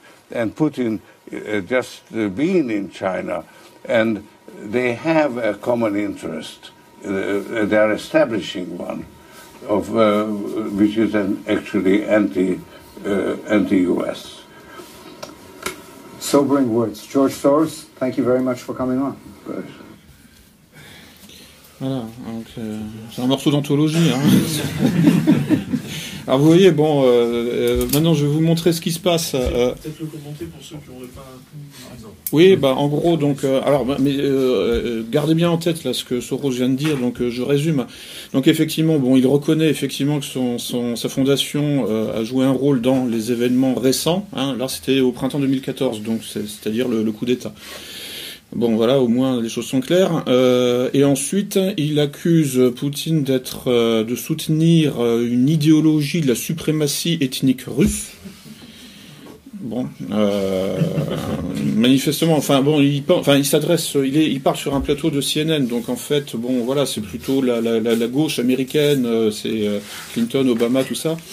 Euh, et c'est tout, enfin toutes ces questions-là sont mal vues. Donc il, adapte son discours à son public. Hein. C'est comme quand euh, à, la fin euh, il, dit ah oui mais attention la Russie et la Chine sont anti-américaines. En fait Soros a strictement rien à foutre des États-Unis, mais il adapte. Hein, évidemment il y a un fond évidemment un peu de patriotisme chez les Américains, donc il se dit ça va leur faire peur. Donc je sors ça de mon chapeau pour faire peur, pour pour en fait diaboliser la Russie et la Chine et si possible le, lancer lancer un assaut, une attaque une, opération militaire. Voilà, bon, euh, et euh, par ailleurs, effectivement, donc il se fait, hein, en gros, l'avocat des minorités et euh, le, critique du, de l'antisémitisme en Russie et de, du nationalisme ethnique ou d'une politique nationale ethnique en Russie. Euh, maintenant, euh, donc, euh, alors il y a, et évidemment, il passe sous silence le nationalisme ethnique en Ukraine, qui est bien plus virulent qu'en Russie, pour des raisons historiques que, que je, que j'ai étudiées, enfin que je rapporte dans mon livre là sur sur l'Ukraine, et que je vais vous exposer aussi tout à l'heure. Euh, donc là, on voit bien qu'il essaye en fait de fragmenter l'attention, hein, c'est-à-dire qu'il, pour diaboliser la Russie, il, euh, utilise l'argumentaire du nationalisme ethnique, qui est bien plus virulent euh, depuis 2014, donc depuis le coup d'État que lui-même a sponsorisé. Hein, euh, et euh, puisque des nationalistes ethniques, suprémacistes blancs, ont pris le pouvoir en Ukraine, euh, à la faveur donc de ce, de cette, de ce putsch, hein, de cette révolution Euromaïdan, que Soros lui-même a, a, soutenu financièrement et logistiquement. Et ça donne quoi maintenant? Ça donne donc le, le, bataillon Azov, hein, transformé en régiment Azov, alors, juste, je, résume un petit peu pour, pour introduire. Donc là, on a en fait une vidéo alors, qui est titrée Perun le coup Azov. Donc c'est Perun sur la base euh, du, régiment Azov. Euh, c'est quoi? C'est un dieu euh, païen, néo-païen, dirait-on aujourd'hui. C'est le dieu du tonnerre si je me souviens bien. Oui, je crois que c'est ça. Ou, enfin bref, c'est un dieu tellurique, ou je, ne sais plus exactement. Enfin bref, il se trouve que le bataillon Azov est adepte de la Rodnoverie. La Rodnoverie, c'est le néopaganisme, c'est un autre nom. Enfin, c'est la même chose. Euh, et donc euh, qu'ils sont aussi euh, férocement anti-russes, bon, parce que bon, la Russie est plutôt chrétienne. Bon, il y a aussi d'autres religions, il y a des, musulmans beaucoup, il y a beaucoup de bouddhistes aussi. Mais bon, enfin en tout cas à Moscou, bon, c'est plutôt le christianisme orthodoxe. Et le christianisme orthodoxe est considéré par les néo-païens euh, euh, ukrainiens euh, comme en fait finalement une sorte de judaïsme, hein, enfin en quelque sorte, enfin une nouvelle version du judaïsme qui vient étouffer les racines païennes de, de l'Europe et de la race aryenne. Donc c'est pour ça que la deuxième partie du titre de la vidéo, c'est Sportivni turnil na chest peremogi Zjatoslava nad Razarieju, c'est-à-dire qu'en fait, alors vous allez voir donc l'érection d'un totem à Péroun, et puis ensuite, en deuxième partie de vidéo, un tournoi sportif euh, en hommage euh, au roi Sviatoslav euh, qui a combattu les Khazars, puisque les Khazars sont originaires d'Ukraine. Et oui, donc en fait, les juifs ashkénazes, hein, non sémites, hein, c'est-à-dire que c'est des blancs convertis au judaïsme euh, au 8e siècle et qui ont donné donc les juifs ashkénazes, c'est-à-dire en fait, euh, en gros, tous ces noms, euh, tous ces juifs avec des noms allemands, des noms polonais, des noms russes, des noms ukrainiens, et comme Georges Soros d'ailleurs, enfin qui, lui est hongrois d'origine, qui porte, qui s'appelle Schwarz, de, si je me souviens bien, hein, c'est ça, oui, voilà, donc ça, ça c'est un nom allemand, ça veut dire noir. le noir, on dirait en français. Et euh, voilà, donc en Ukraine, pour se divertir, euh, les, nationalistes ukrainiens donc organisent des tournois euh, en mémoire donc d'un roi qui a combattu les Khazars hein, et qui donc s'est battu contre effectivement les Juifs de l'époque, c'est-à-dire en période de haut Moyen Âge.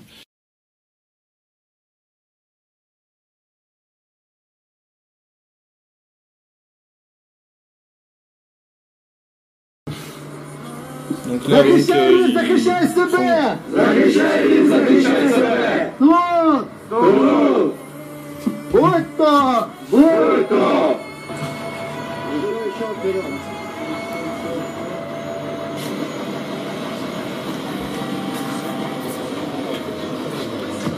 Joli tatouage, hein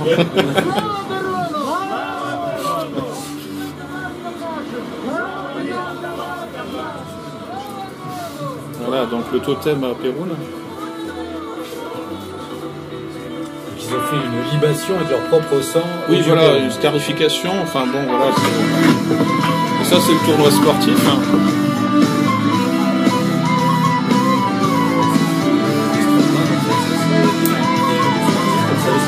Oui, oui, oui, oui.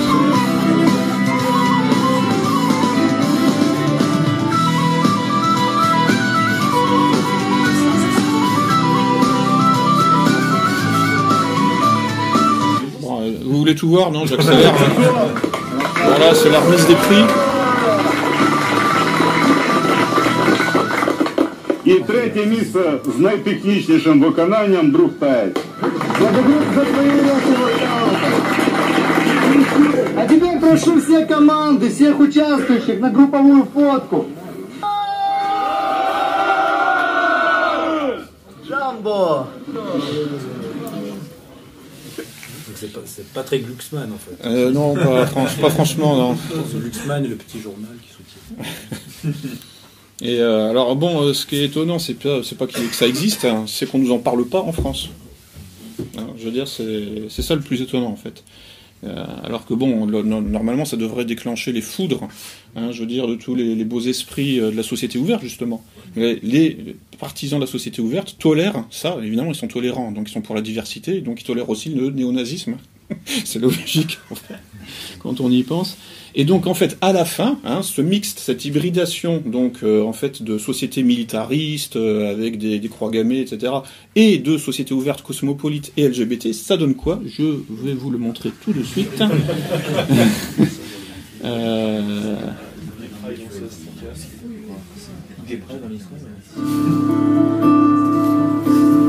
Voilà. Donc une exposition qui célèbre les soldats LGBT. Des bataillons qui, se, qui, se, qui, qui attaquent le Donbass. Bon, avec tous les bobos euh, de Kiev. hein. Это было первое, первый вообще снимок, который э, я сделал, мне кажется, он клево получился. Это вот тот военный, который до сих пор служит. Он, по-моему, он в первый раз был в Киеве, когда а, я делал этот э, портрет.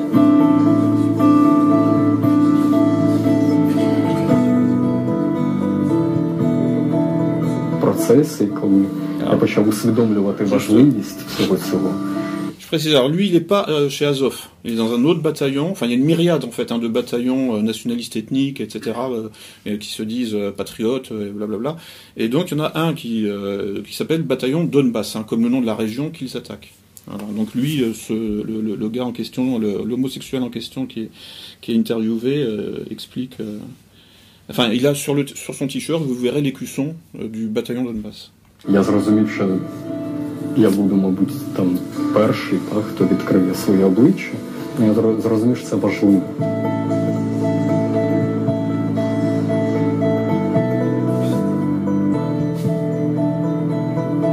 Мене, до речі, старшина строкової служби. Я сам служив на строчці в протиповітряній обороні. Він нас так ганяв, боже мій, особливо мене ганяв, бо я такий роз... А потім побачив мене по телевізору, що я в Широкіна, доброволець.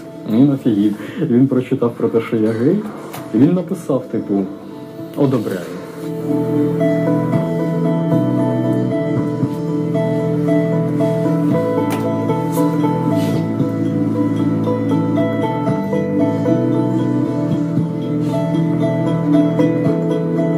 Люди бояться, звичайно. Тому важливо робити камінаути, тому важливо показувати своє обличчя, да, розповідати свою історію. От щодо армії, чи розказувати, що е, геї, лесбійки можуть е, і, і бісексуали можуть брати до рук зброю, так і захищати права інших людей, гетеросексуальних також. Вони виконують свій громадянський обов'язок, вони роблять це за покликом серця, да, бо вони патріоти, наприклад. Ось так. Тому я вважаю це важливо.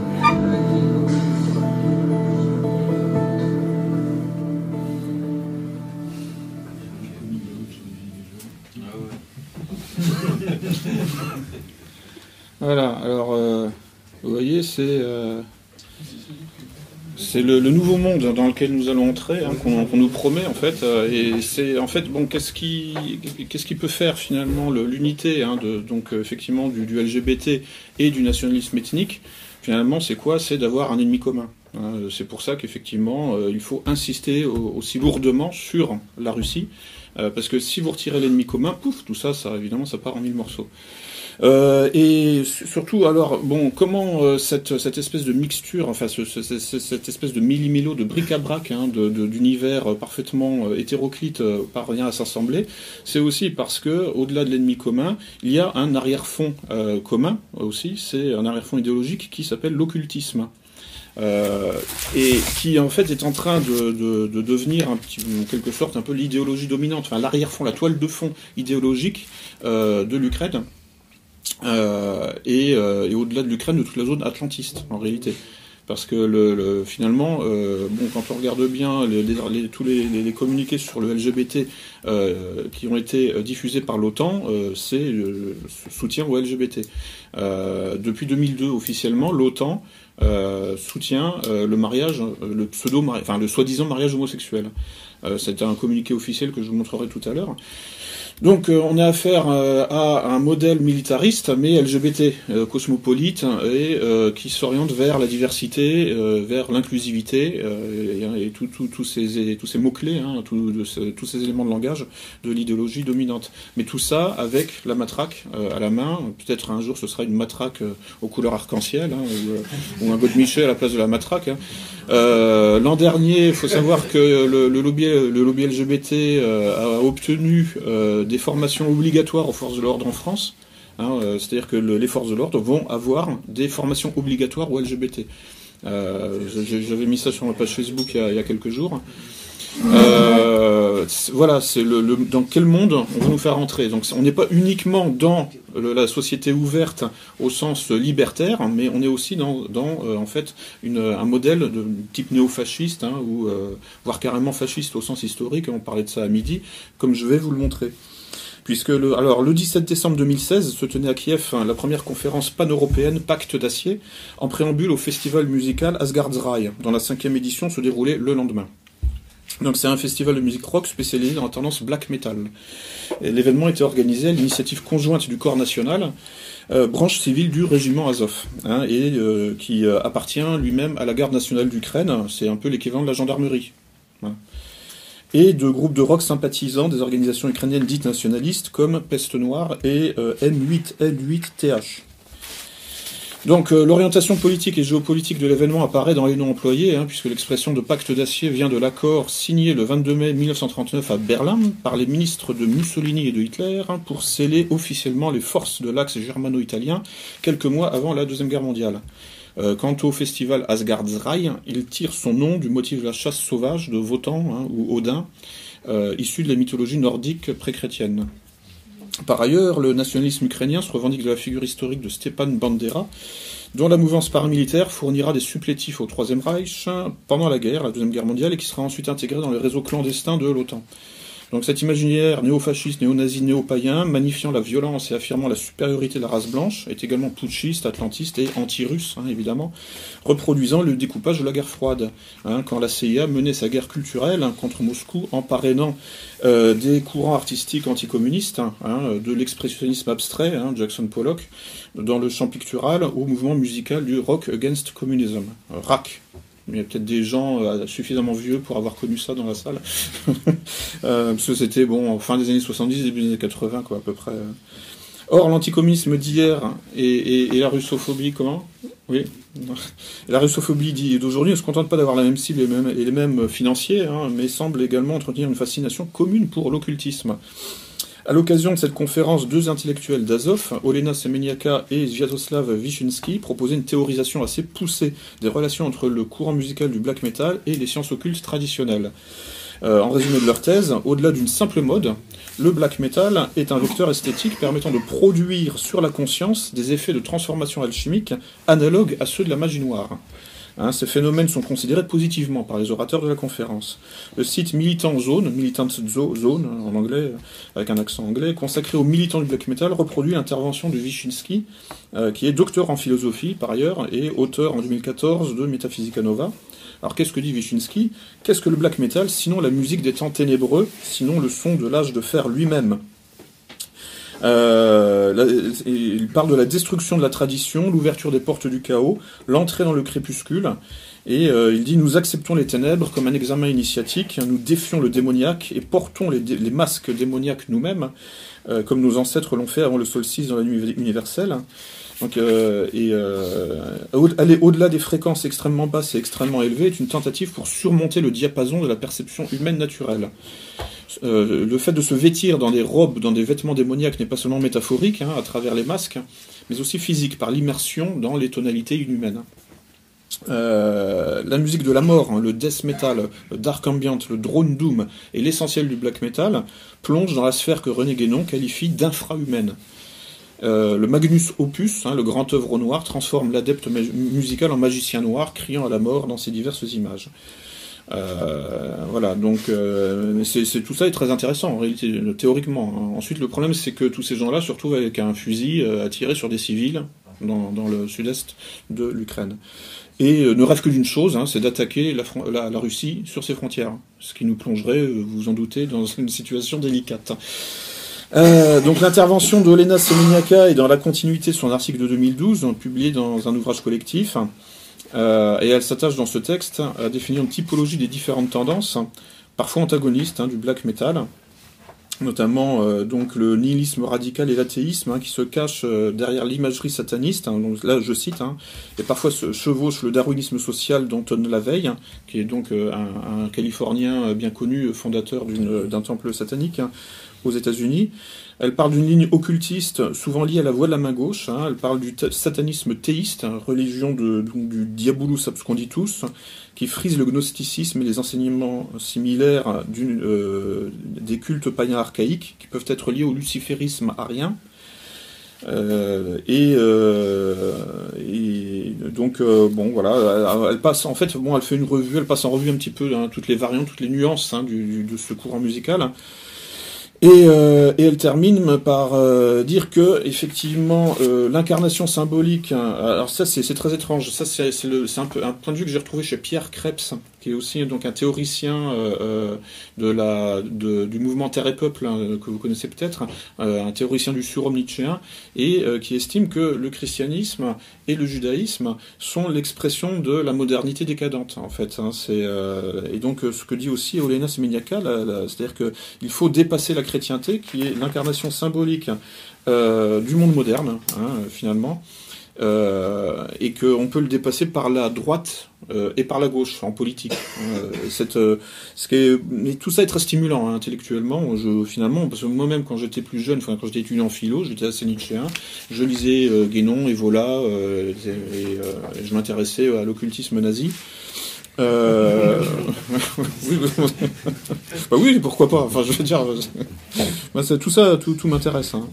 Euh, ensuite, bon, enfin, comme je pouvais rien faire de tout ça euh, concrètement, il fallait que je gagne ma vie, donc bon, j'ai arrêté tout ça du jour au lendemain. Je suis passé à des choses, euh, je dirais, plus adultes, quoi. Enfin bon, non, mais je veux dire, enfin, plus plus pratico-pratique, hein, on s'entend. Donc effectivement, alors dans l'étude de, de effectivement, donc il y a une, certaine ouverture politique par la droite et gauche, hein, puisque dans le dispositif de guerre culturelle atlantiste, le black metal pourrait réaliser contre la Russie l'union sacrée entre jeunes gens de droite identitaire et jeunes gens de gauche libertaire. Hein, ces deux publics s'intéressent au black metal. Et euh, sur la base d'une communication, d'une communion musicale pendant les concerts de rock, hein, lointain descendant des rituels mystiques dionysiaques, euh, au sens de Nietzsche, hein, pendant lesquels l'individu s'oublie soi-même euh, et fusionne avec le groupe dans un processus de désindividuation romantique. Cette quête du sentiment océanique, du groupe fusionnel, de la communauté idéale et de l'entre-soi homogène est le point faible à exploiter pour diriger autrui avec son consentement dans telle ou telle direction par des promesses hein, de fusion communautaire à venir. Euh, au-delà du black metal, c'est l'entièreté de la culture pop et rock. Hein, mais à coup pas. Moi, moi aussi, j'ai écouté euh, tout ça quand j'étais jeune. Donc c'est l'entièreté de cette culture qui peut jouer ce rôle managérial, hein, de contrôle social et de conduite du changement, ainsi que la culture euh, ultra et hooligan des supporters de football, qui reposent sur les mêmes dynamiques et partagent une même capacité de simplification de l'esprit euh, par la production d'émotions amour-haine fortement polarisées et sans nuance. Euh, comme toutes les variantes du rock and roll, le black metal est apprécié par un public jeune avec ce que cela suppose de radicalité psychologique et politique, de soif d'absolu hein, euh, et de besoin d'affirmer son identité en opposition et dans le conflit, mais en adhérant à un groupe fusionnel. Ce qui autorise à ranger les concerts de rock et les matchs de foot dans la catégorie des opérations psychologiques. Et c'est dans ces domaines-là, dans ces milieux-là, hein, que, précisément euh, les nationalistes ukrainiens, enfin que l'OTAN recrute beaucoup pour envoyer des petits jeunes hein, se faire dégommer pour Bernard-Henri Lévy sur le front de l'Est. Donc, euh, euh, et effectivement, les concerts de rock et les matchs de foot sont des déclencheurs émotionnels et comportementaux au même titre que le terrorisme d'État. Donc les psyopes d'ingénierie sociale, hein, les opérations psychologiques d'ingénierie sociale, consistent le plus souvent à organiser sciemment des phénomènes de panique euh, et de dérives sectaires en exploitant toutes les ressources de l'instinct grégaire euh, et du conformisme imitatif. Hein, ces observations de psychologie sociale hein, sur notre humus humain hein, euh, évoquent euh, ce, dont Pierre-Antoine parlait tout à l'heure, hein, c'est-à-dire euh, l'école de Francfort, l'Institut Tavistock, ce- euh, toutes les études sur la personnalité autoritaire et la dynamique des groupes, qui aboutiront à l'émergence de la nouvelle gauche libertaire des années euh, 1960-70. Euh, ici même, enfin dans une autre salle à Lille, j'avais parlé de ça dans un exposé euh, sur la, gauche, euh, autoritaire, ou la gauche contre la liberté, je sais plus. Donc en termes nietzschéens, pendant ces années 60-70, hein, la gauche passera euh, de la figure d'Apollon, hein, soit le marxisme classique, euh, rationaliste et réflexif, hein, rigoriste et conservateur, euh, à la figure de Dionysos, hein, soit le marxisme culturel, fusionnel et vitaliste, hein, euh, impulsif et spontanéiste. Dans un entretien récent, Robert Stoker, euh, donc, euh, qui, qui n'habite pas très très loin d'ici, je crois, hein, plaidait en faveur de l'union de ces deux tendances et pointait au passage le vrai problème selon lui. Donc il écrivait, là, c'est sur le blog des éditions Bios que ça a été publié, hein, euh, il disait il faut coupler ces deux filons philosophiques, hein, c'est-à-dire le réalisme conservateur hein, traditionnel et le romantisme organique, hein, et les brancher ensuite sur les acquis plus récents et mieux étayés scientifiquement que sont la biocybernétique et la théorie des systèmes, tout en ne basculant pas dans une ingénierie sociale perverse comme le voulait Tavistock, dont le complotiste Daniel Estulin, aujourd'hui installé en Espagne, a investigué, le rôle cardinal dans l'élaboration de toutes les formes de lavage de cerveau que nous subissons depuis plus d'une soixantaine d'années. Fin de citation. Donc ce basculement dans le lavage de cerveau généralisé redouté par Robert Suckers est une conséquence de la militarisation généralisée des phénomènes culturels et identitaires. Hein, euh, la, la guerre hybride, c'est la guerre totale, en fait. Tout est militarisé. Cette militarisation contribue au dédoublement postmoderne de la société. Hein, quand les formes traditionnelles sont découplées entre l'original et une copie radicalisée et conçue pour embrigader les foules. Euh, euh, par exemple, dans le champ islamique, c'est le takfirisme, qui est, qui est une création en fait de la CIA. Il y a des sources, mais enfin, en fait, en général, les musulmans normaux, disent que le takfirisme, c'est euh, l'islam pour les débiles, quoi. C'est l'espèce d'i- de un islam pour les analphabètes et qui est fait exclusivement pour radicaliser en prison. Euh, pour, euh, pour ensuite bon, euh, recruter en réalité et envoyer donc des jeunes musulmans effectivement se faire trouer la peau pour Bernard-Henri Lévy en Syrie. Donc le, le romantisme adapté aux besoins, le romantisme qui possède sa légitimité historique, culturelle, tout ce qu'on veut, adapté aux besoins de la propagande de guerre, produit ainsi cet occultisme néo-romantique hein, du, du black metal, théorisé par le mouvement Azov, avec son caractère ethno-futuriste artificiel, représentatif des manipulations de masse, quand le simulacre remplace l'authentique. Le recrutement de chair à canon fanatisé hein, doit d'abord capter l'attention de la jeunesse et en lui proposant, en lui proposant un mouvement culturel qui simule l'authenticité, hein, euh, riche en projections émotionnelles binaires polarisées, hein, par des oppositions confiance-méfiance euh, et amour-haine.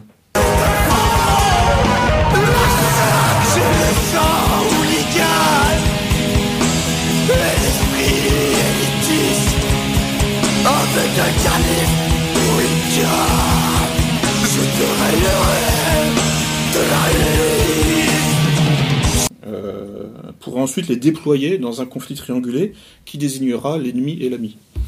Dans cette perspective, hein, les initiatives culturelles du mouvement Azov, hein, euh, avec ses diverses branches, euh, avec les concerts, les conférences, les défilés, etc., jouent le même rôle que celles des groupes djihadistes, hein, euh, exposés en vidéo sur YouTube, avec une certaine complaisance. En Ukraine, euh, donc les objectifs militaires qui déterminent en dernière instance la promotion du black metal sont d'ailleurs reconnus sans difficulté par Olena Semeniaka. En conclusion de son intervention, donc là fin euh, 2016, elle décrit un mécanisme d'ingénierie sociale en plusieurs étapes, euh, combinant le pompier pyromane et l'hameçonnage. Commençant par le souhait d'une aggravation de la crise migratoire en Europe de l'Ouest, ce qui pousserait les Européens de l'Ouest paniqués à chercher du soutien auprès des nationalistes ukrainiens, qui pourraient alors les rabattre sur une position anti-russe, ce qui ne réglerait certainement pas le problème migratoire, mais permettrait de préparer l'opinion publique à attaquer la Russie. Je cite donc euh, les quelques lignes de son intervention. Ouvrez les guillemets, la montée de la droite en Europe occidentale, en réponse logique à l'afflux de réfugiés et à la terreur, donne finalement l'espoir d'un pacte d'acier, attendu entre les nationalistes de l'Est et de l'Ouest. À ce stade, notre tâche stratégique, nous, Azov, hein, Euh, nous, nationalistes ukrainiens, sous contrôle de l'OTAN. Hein. Bon, ça, elle le dit pas. Notre tâche stratégique est de montrer aux nationalistes d'Europe occidentale que la Russie de Poutine n'est pas une alternative à l'Union européenne, et même pas un moindre mal. Le seul allié est un axe alternatif d'intégration européenne prenant forme en Ukraine et en Europe centrale après le Brexit. Ça ressemble comme deux gouttes d'eau à ce que disait Soros sur le plateau de télé. Hein, attention, euh, Poutine est contre l'UE, etc. Bon, ne sortez pas de l'UE, euh, on y reste, etc. Et euh, voilà. Donc, pourquoi les nationalistes ukrainiens sont-ils à ce point préoccupés de détourner les Européens de toute alliance avec la Russie, voire même de dresser les Européens contre la Russie? Parce qu'ils doivent contribuer à réaliser la politique impériale anglo-américaine d'isolement de la Russie derrière une barrière d'État hostile, s'étalant de la mer Baltique à la mer Noire. Un projet baptisé Intermarium par euh, Joseph Pilsudski, euh, qui est donc euh, en fait fondateur de la Deuxième République de Pologne, donc enfin un grand homme de l'histoire de Pologne. Et projet donc aujourd'hui défendu hein, littéralement hein, par le mouvement Azov, qui parle de l'intermarium de fait, euh, si vous arrivez à créer une conjonction, enfin une, unité, un continuum euh, politique ou géopolitique entre l'Ukraine et la Pologne, plus et éventuellement les États baltes, vous réalisez cet intermarium hein, entre la mer Baltique et la mer Noire. Et là, vous pouvez commencer à attaquer euh, donc la Biélorussie et la Russie directement sur leurs frontières. ce que Napoléon a essayé de faire, ce que Hitler a essayé de faire. Et euh, d'où le rôle clé de l'Ukraine, hein, qui doit être annexé à ce bloc atlantiste et qu'il faut donc désolidariser à tout prix de la Russie, euh, en convainquant les Ukrainiens, contre toute évidence historique et géographique, qu'ils n'ont aucun rapport avec la Russie, voire qu'ils s'y opposent depuis toujours et par nature. Euh, un observateur attentif du nationalisme ukrainien et représentant d'Azov en France, Pascal Lassalle, dressait en 2011 un état des lieux prémonitoire des difficultés rencontrées par l'Ukraine pays d'essence slave et russe, mais obstinément convoité par l'impérialisme occidental en raison de son positionnement géostratégique, ouvrant la porte de l'Eurasie. Que disait Pascal Lassalle? En fait, que l'Ukraine avait beaucoup de problèmes, euh, et notamment euh, une occidentalisation accélérée. Alors je cite, occidentalisation... Alors c'est sur le site Europe, Maxima, il disait donc euh, que l'Ukraine connaissait une occidentalisation accélérée de la société et de sa jeunesse au moyen de la séduction exercée par les modes, mœurs et habitudes de consommation occidentales qui viennent aggraver les fractures déjà existantes avec des écarts de richesse hallucinants. Et donc également les menées géopolitiques états-uniennes, hein, la stratégie de l'anaconda, et de l'encerclement, qui vise à instrumentaliser ces fractures existantes en Ukraine pour l'intégrer dans l'OTAN, comme pion et levier d'une politique anti-russe. Politique facilitée selon lui, par les crispations contre-productives précitées de la Russie. Il parle de, de, sorte de rigidité un peu héritée du temps soviétique, qui contribue à jeter nombre d'Ukrainiens sincèrement attachés à leur identité et à leur indépendance dans les bras des États-Unis. Fin de citation. Bon, hein, honnêtement, invoquer des crispations de la Russie, ça relève plus du prétexte qu'autre chose pour essayer de justifier la méfiance des nationalistes ukrainiens. Ces derniers sont finalement assez peu représentatifs de leurs compatriotes, qui euh, émigrent en masse hein, depuis des années maintenant chez le grand frère russe, euh, avec lequel, euh, à cause de la guerre civile, et grand frère russe avec lequel finalement ils n'ont aucun problème, hein, en dépit de la narration martelée dans les médias de la menace russe et de l'invasion russe. Euh, et euh, j'ai passé quelques jours en Ukraine il y a, il y a deux ans. Euh, je, je, à l'hôtel, je regardais la télé, c'est du matin au soir. Et, dont le et invasion russe, dont le caractère entièrement virtuel peine à convaincre. Vous allez le voir un peu plus tard. J'ai euh, aussi des, des, un témoignage que, que, je, vais, que vous produire. Donc la révolution orange de 2004 et celle de Maïdan de 2014, toutes deux anti-russes, hein, ne venaient pas euh, anti-russes, libérales euh, et euh, patronnées par les gens de, par Georges Soros notamment, ne venaient pas du peuple ukrainien. Hein, elles étaient fondamentalement le coup des coups d'État étrangers avec le soutien de minorités actives locales. Selon le principe de l'intermarium, donc il s'agit de transformer l'Ukraine en base militaire atlantiste afin d'attaquer la Russie hein, sur ses frontières et finir le travail euh, commencé au XIXe siècle. Hein. C'est ce que les géopolitologues anglo-américains appellent le grand jeu. Hein. C'est-à-dire en fait la conquête de tout le continent eurasiatique alors, euh, bon, bah, en, enfin, en passant par le sud, par l'ouest, par l'est, etc., en encerclant hein, euh, le continent eurasiatique pour en finir avec l'indépendance de Moscou et de Pékin et euh, de Téhéran euh, par, euh, par, la même occasion. Et donc, toujours comme évidemment, bon, enfin, la finance cosmopolite en rêve, hein, de, Londres à Wall Street, hein, Figurez-vous que pendant l'été 1945, alors que la, Bretagne, la Grande-Bretagne venait de gagner la guerre, Winston Churchill élaborait un plan pour la poursuivre malgré tout et prolonger l'opération Barbarossa lancée par Hitler en 1941. Euh, avec pour nom de code Unthinkable, donc impensable, cette opération britannique envisageait, entre autres choses, de continuer à employer l'armée allemande comme force de procuration contre l'URSS, mais cette fois-ci officiellement. Euh, je vous, invite à regarder, vous tapez Opération euh, Impensable ou Unthinkable, euh, Winston Churchill, blablabla, vous trouverez les, références de, de ce, ce, projet qui, en fait, finalement, donc n'a pas, n'a pas été mis en œuvre. Donc, en fait, depuis au moins le 19e siècle, hein, la géopolitique se réduit pratiquement à une question on attaque la Russie ou pas? Hormis les opérations militaires et les sanctions économiques, un volet important de cette guerre hybride totale contre Moscou est culturel. Il consiste donc à inventer une histoire de l'Ukraine qui serait l'histoire d'un contentieux insurmontable avec la Russie, séparation immémoriale dont l'origine serait raciale. Le Kremlin étant dirigé en fait par des Asiatiques non slaves et non européens, des hybrides philo-mongols. C'est l'expression utilisée par, euh, par Azov notamment. Un tel est l'histoire mythologique de l'Ukraine, hein, diffusée par les nationalistes ukrainiens, et euh, comme on, peut le lire hein, dans un entretien euh, euh, de, fait par, entre Olena Semeniaka en 2015 et traduit par le Cercle non conforme, je cite donc les Olena Semeniaka s'exprime les ambitions impérialistes de la Russie moderne sont particulièrement dangereuses car elles sont souvent en opposition totale avec les traditions culturelles et étatistes de la Rousse de Kiev et de son successeur direct l'Ukraine. Euh, la grande principauté de Moscou qui émergea après Kiev fut renommée Russie par Pierre Ier en 1721 seulement et resta sous la domination de la Horde d'Or, empire turco-mongol, euh, asiatique ethniquement, jusqu'à jusqu'à 1480, adoptant un modèle de gouvernement absolutiste asiatique d'après les eurasistes eux-mêmes. C'est donc pourquoi parmi les séparatistes pro-russes, qui sont en fait des nouveaux arrivants, on retrouve des Tchétchènes, des Bouriates, des Ossètes et d'autres peuples de la pseudo-fédération russe qui suivent les hordes du Kremlin, force anti-russe. Bon, en fait, le territoire qu'on appelle aujourd'hui l'Ukraine fut occupé par la Horde d'or asiatique dans les mêmes proportions que la Russie, hein, euh, puisque la Horde d'or asiatique est allée, euh, je crois, jusqu'à Bucarest, euh, même jusqu'à Vienne. Sachant que, bon, en plus, la Russie et l'Ukraine étant immédiatement voisins et n'ayant pas de frontières clairement définies pendant des siècles, d'où un, brassage ethnique similaire.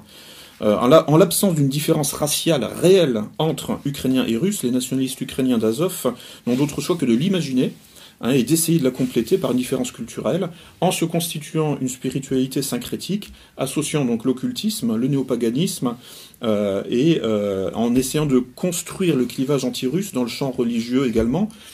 Euh, vous savez qu'il y a, alors là c'est plutôt Svoboda, hein, en fait c'est plutôt les nationalistes de l'Ouest, hein, de, les Galiciens, qui sont chargés de, cette mission, de, de, provoquer un schisme au sein de l'Église orthodoxe, qui est en cours. Voilà.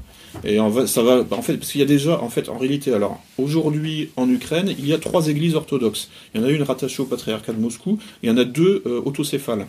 Une qui date de 1921 et une qui date de 1991, euh, à une ou deux années près. Une troisième va être créée. voilà, bon, les deux précédentes n'étaient pas suffisantes, euh, voilà.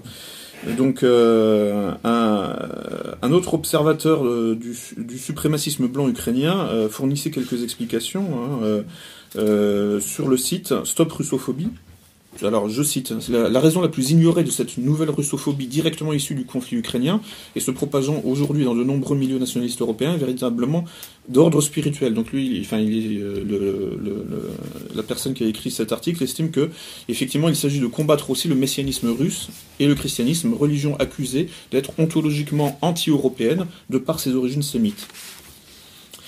Euh, donc la croyance que, fin de citation, la, croyance que les Ukrainiens seraient d'une autre race que les Russes et même d'une race supérieure aux Russes est partagée en Ukraine jusqu'au sommet de l'État. Hein, on pense à euh, des grandes figures de, de, de, euh, et de la vie politique ukrainienne telle que Andriy Paroubi, qui est aujourd'hui président du Parlement d'Ukraine. Euh, et qui fait voter des lois euh, immigrationnistes et LGBT, hein, qui appliquent en fait la société ouverte, alors que cet individu vient des milieux euh, d'extrême droite, dit d'extrême droite. encore une fois, encore un exemple en fait hein, de fusion, hein, d'hybridation. Hein. et là, c'est vraiment visible chez cet individu, hein, André Paroubi, qui est aussi un grand copain de Justin Trudeau et qui a été reçu l'an dernier à l'Assemblée nationale National par son homologue François de Rugy, euh, lequel François de Rugy n'avait aucun problème avec le passé politique de ce André Parobi, qui euh, faisait des défilés en levant le bras droit et qui était, qui avait des, relations amicales avec le Front National dans les années, dans les années 90. Tout ça est oublié, tout ça est pardonné dès que vous êtes anti-russe. Voilà, il y a une tabula rasa, tout est remis, tout est, il y a un reset, hein, tout est réinitialisé. c'est tout ce qui compte. Voilà. Euh, bah, la même façon, le premier, ministre issu de, la révolution de 2014, Arseny Yatsenyuk, parlait aussi donc de qualifier les Russes d'envahisseurs de sous-hommes, hein, subhumans, dans un communiqué du 15 juin 2014 sur le site de son, son ambassade aux États-Unis. Euh, en fait, il y a toute une phraséologie comme ça, en fait, hein, issue en fait, d'une espèce de néonazisme nietzschéen, un peu adolescent, quoi, sur homme, sous-homme, etc. C'est vraiment, ça fait partie des éléments de langage hein, euh, du, personnel politique ukrainien. Euh, et, un, autre grand acteur de l'Euromaïdan, Yevgen Nishchuk, qui est aujourd'hui ministre de la Culture d'Ukraine, déclarait le 22 novembre 2016 que les habitants du sud-est du pays souffraient d'impuretés génétiques. Euh, sur un plateau de télévision. Hein, il disait ça car leurs ancêtres ont été importés de Russie hein, dans le cadre des campagnes de russification démographique menées par l'URSS. Euh, ça, il me semble même que je, l'ai vu en direct, euh, puisque c'était dans, ces, jours-là que j'étais, à, Kiev.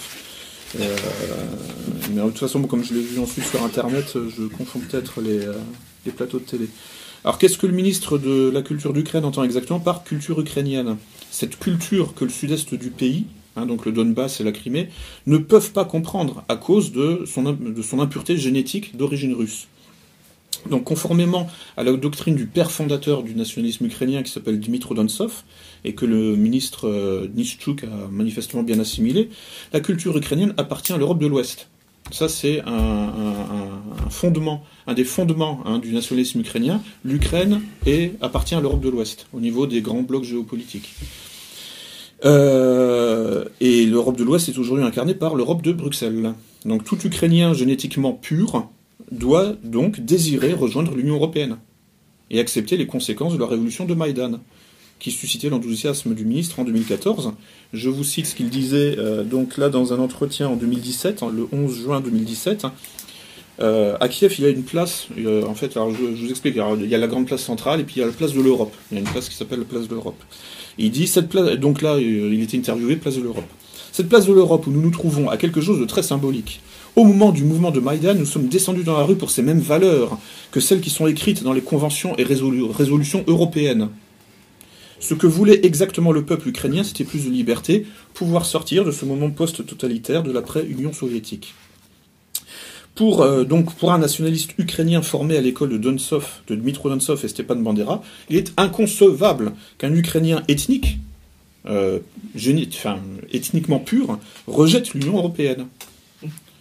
Quand le ministre Nishchuk, fervent européiste, critique le sud-est du pays, c'est-à-dire la Crimée et le Donbass, il essaie d'expliquer le refus de l'Union européenne et le séparatisme dans ces régions par donc une sorte d'infériorité génétique d'origine russe.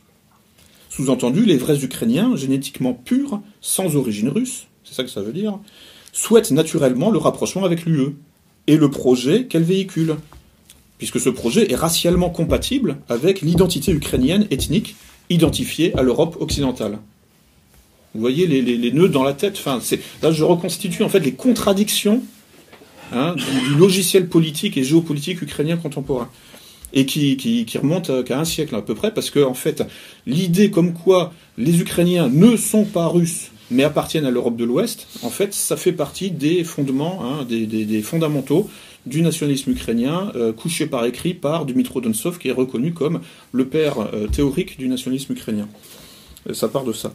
Donc cette structure, de raisonnement, où un argumentaire fondé sur la pureté raciale est mis au service d'un projet politique favorisant le métissage, est courante chez les nationalistes ukrainiens.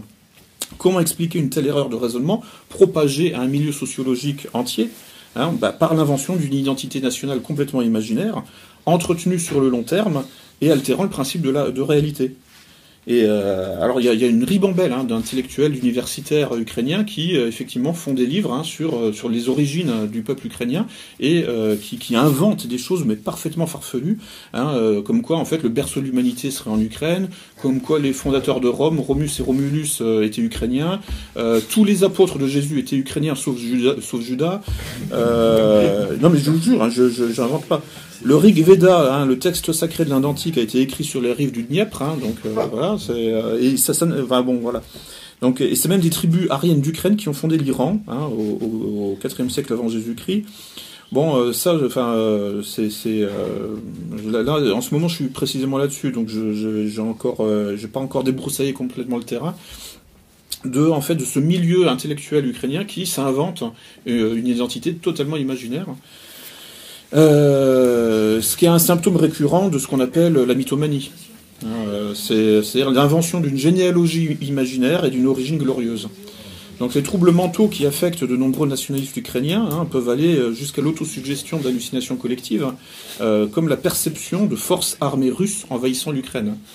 Il est bien évident que si ça arrivait en vrai, ce serait déjà fini depuis longtemps. Hein, et donc le, le, ces bouffées délirantes sont soutenues par des oligarques qui, de leur côté, ne se font aucune illusion et savent qu'ils envoient à la mort des jeunes gens radicalisés euh, dans le cadre d'une simple guerre civile entre Ukrainiens. Le milliardaire Igor Kolomoïski, hein, mécène euh, d'institutions juives et sionistes, étant lui-même juif et sioniste, euh, mais aussi cofondateur de plusieurs bataillons néo-nazis, laissait fuiter dans un entretien télévisé ce qu'il savait de la situation réelle dans le Donbass, au risque de démoraliser ses propres troupes qui, elles, sont persuadées de se battre contre un ennemi étranger dirigé par Poutine. Que disait Igor Kolomoïski euh, euh, Dans la question du, Donbass, tout dépend de nous. Nous nous battons avec nous-mêmes. Euh, je connais la situation de l'intérieur. Ce n'est pas Poutine de toute façon. Poutine n'a pas besoin de ce fardeau. Il serait plus rentable pour lui de laisser le Donbass en Ukraine pour la détruire de l'intérieur. Donc le Donbass ne lui apporte aucune joie sauf des hémorroïdes. Euh, et ça, c'est un entretien de, qui date, bah, qui est récent, qui date du 27, euh, un entretien télévisé du 27 novembre 2018. Voilà, donc là, euh, bah, donc les, jeunes, jeunes nationalistes ukrainiens vont, enfin comme disait Céline à propos de 14-18, euh, mourront pour les juifs. Hein. Voilà, on y est encore, hein, c'est un siècle plus tard. Euh, donc, euh, bon, bah, les, fondateurs hein, du nationalisme ukrainien, c'est-à-dire Dmitro Donsov, Stepan Bandera et d'autres, hein, là je parle des, des, deux plus connus, et leurs parrains hein, du Troisième Reich à la finance cosmopolite ont bien travaillé. Après des décennies d'acculturation et de désaffiliation consistant à faire croire à la population cobaye des nationalistes ukrainiens qu'ils avaient d'autres origines que les Russes, bah, ces, ces, nationalistes, victimes d'une opération de transformisme identitaire, en viennent à déclarer la guerre aux Russes et aux russophones du Donbass au nom d'un projet où le suprémacisme racial ukrainien fusionne avec le suprémacisme blanc européen, puis est ensuite rabattu sur un pan-européisme libéral qui est en fait le meilleur ennemi des Européens blancs. En luttant contre une Russie fantasmée, les nationalistes ukrainiens luttent contre eux-mêmes au service d'un projet qui n'est en fait ni national ni ukrainien. Le racisme anti-russe est ici un simple hameçon d'ingénierie sociale pour radicaliser les psychologies contre un faux ennemi, la Russie, et en faveur d'un faux ami, à savoir l'Occident, représenté par l'Union européenne, dont le projet repose pourtant sur deux piliers assez peu nationalistes, hein, l'immigration extra-européenne et le LGBT. L'intégration de l'Ukraine dans ce projet européiste et atlantiste est en cours depuis l'Euromaïdan, dont l'objectif principal était la signature du traité d'association UE-Ukraine, entré en vigueur au 1er septembre 2017 et renforcé par des amendements à la Constitution votés au Parlement ukrainien le 22 novembre 2018 pour accélérer l'adhésion du pays à l'UE et à, l'OTAN. Tout ça sous, tutelle d'Andriy Paroubi, qui faisait des défilés en le bras droit dans les années 90, je le rappelle. Le, euh, le nationalisme ethnique blanc donc à l'ukrainienne est donc en fait une couverture à l'extension euh, en Europe de l'immigration extra-européenne de masse, du LGBT et de la propagande de guerre anti-russe. Euh, une historienne, alors elle affiliée au mouvement euh, au parti euh, Zvoboda, euh, qui, du nom euh, qui s'appelle Irina Farion, disait clairement hein, Nous vivons pour cela, nous sommes venus dans ce monde pour détruire Moscou. Ça, elle, passe son temps à le répéter. Euh, et elle, elle a dit aussi donc que, euh, que en fait que voilà que nous devons tous avoir en nous le, le, le nationalisme de Dmitro Donsov et de, de, de et qu'il faut euh, formater fon- fonder une nouvelle génération de Bandera. Alors cette nouvelle génération Bandera est prise en charge par les trois principales mouvances bandéristes d'Ukraine et leurs organisations de jeunesse, hein. C14 qui est un bourgeon de Svoboda, Corps National et Nationalna Druzhina, donc affilié au régiment Azov, et les judéo-bandéristes de Pravi Sector et de l'armée volontaire ukrainienne, euh, dont le chef Dmitro Yarosh a fondé une école d'enfants soldats, soit dit en passant. Et du temps où, il dirigeait Pravi Sector, Dmitro Yarosh avait pour soutien financier et moral l'oligarque juif déjà mentionné, hein, Igor Kolomoïski. Le judéo- le judéo-bandérisme, hein. Donc Kolomoïski et Yarosh sont d'éminents représentants et le nom donné en Ukraine à l'alliance de juifs et de bandéristes contre la Russie. Euh, L'implication juive dans le nationalisme ukrainien peut sembler étrange, euh, compte tenu de la toile de fond anti-juive hein, du bandérisme historique, hein, euh, associé au Troisième Reich. Cette contradiction interne est levée partiellement dès que l'on comprend que le nationalisme ukrainien fait partie de la grande famille de l'occultisme atlantiste, hein, structuré pendant la guerre civile américaine de 1861-1865 autour des sudistes francs-maçons et de la loge juive du Bénébérite, comme un suprémacisme blanc et judéo-maçonnique. Au fil des siècles, de nombreuses conversions d'Européens au judaïsme, notamment en Ukraine, euh, sont venues transformer la base raciale du judaïsme et l'éloigner de ses racines sémites strictes euh, pour produire le judaïsme ashkénaze, hein, dont le substrat ethnique est slave et germanique pour l'essentiel. Le grand projet du bénébérite et des occultistes atlantistes semble être de créer un surhomme en accouplant par des méthodes d'eugénisme et de génie génétique les qualités de la race blanche avec les qualités de la race juive, dans un hybride judéo-arien. En effet, le bénébérite s'est constitué dès ses origines dans la communauté ashkénaze de New York comme un projet capable d'amalgamer une identité ethnique européenne avec un mythe fondateur sémite, hein, mais dans un culte néo-païen mésopotamien au dieu Baal. Euh, alors j'ai sourcé tout ça dans l'article que j'avais fait euh, sur euh, bah, justement en fait le- les origines occultistes de, la Confédération sudiste. Donc, associer tout ça donc, dans un culte néo-païen mésopotamien au dieu Baal, le tout sur un fond maçonnique et kabbalistique hein, d'ingénierie sociobiologique, conduisant au transhumanisme et, last but not least, prenant pour cible répétée la chrétienté et la Russie. On retrouve euh, donc un, antagonisme géopolitique, hein, fondateur de l'atlantisme et de la, un antagonisme géopolitique fondateur entre atlantisme et eurasisme, euh, dont des gens comme Laurent James, par exemple, résumaient les, enjeux euh, très actuels, notamment au premier forum de Chisinau, hein, organisé par l'ami Yuri Rochka, euh, politicien et intellectuel moldave. Euh, et euh, que, disait Laurent James donc euh, à ce premier forum de Chisinau qu'il y avait donc un pôle continental anti-atlantiste régi par la volonté d'unification de destin des peuples eurasiatiques, porté par une foi vivante et agissante, catholique à l'ouest et orthodoxe à l'est, et un pôle donc d'obédience christique et mariale pour lequel Jean Parvulesco a combattu durant sa vie entière. Et, puis en face, un pôle violemment nationaliste, en réalité dépendant intégralement des forces atlantistes. Fin de citation. Du point de vue de la géopolitique transcendantale, au sens de Jean Parvulesco ou d'Alexandre Douguin, l'atlantisme est le chaos, en fait. Hein, C'est un fourre-tout incohérent de forces contradictoires, euh, dont le seul point commun est l'absence de tout projet positif. Euh, et là, ça fait écho donc au black metal, hein, qui se définit d'après Olena Semeniaka négativement, d'abord négativement. Euh, donc absence de tout projet positif, euh, fourre-tout contradictoire, de forces contradictoires qui ne parviennent à s'unir de façon toujours précaire et instable qu'en se donnant un ennemi commun en position de bouc émissaire. L'atlantisme, en tant que modèle de société liquide, est informe. L'eau n'a pas de forme intrinsèque, sa forme lui est donnée par une extériorité, solide qui vient la border, hein, la canaliser, l'encadrer, la limiter. Quelle est la forme de l'eau? C'est le titre d'un film, hein, la forme de l'eau. euh. Quelle est la forme de l'eau? Ben, C'est la forme que la Terre lui donnera. Euh, quelle est la forme de l'atlantisme? Celle que l'eurasisme lui donnera. Euh, L'atlantisme a donc besoin d'une figure extérieure pour se stabiliser et parvenir à durer dans l'être. Ce caractère liquide et informe du projet suprémaciste et occultiste occidental, euh, atlantiste, hein, explique les raisons de son effondrement permanent sur lui-même, car c'est avant tout l'expression de pulsions d'autodestruction. Quand ces pulsions de mort trouvent une figure de l'ennemi, elles peuvent se cristalliser à l'extérieur, sinon elles se retournent vers l'intérieur et contre soi. Euh, ça, ça, aboutit à l'idiocratie euh, dans laquelle nous sommes en France aujourd'hui euh, et qui essaie, qui a, qui, a, conquis donc l'Ukraine en 2014 et qui essaie de s'étendre, mais bon, mais qui a, qui a, du mal en ce moment. Donc, et, euh, cette structure mentale et comportementale occultiste atlantiste, hein, qui aboutit à la thématique de la fluidité identitaire, hein, fluidité de genre ou d'appartenance ethnique. Hein, le matin je suis blanc, le soir euh, je suis noir, ou le matin je suis un homme, le soir je suis une femme, ou je peux changer d'âge aussi en fait en fonction euh, voilà de mes besoins, je sais pas quoi de mes de.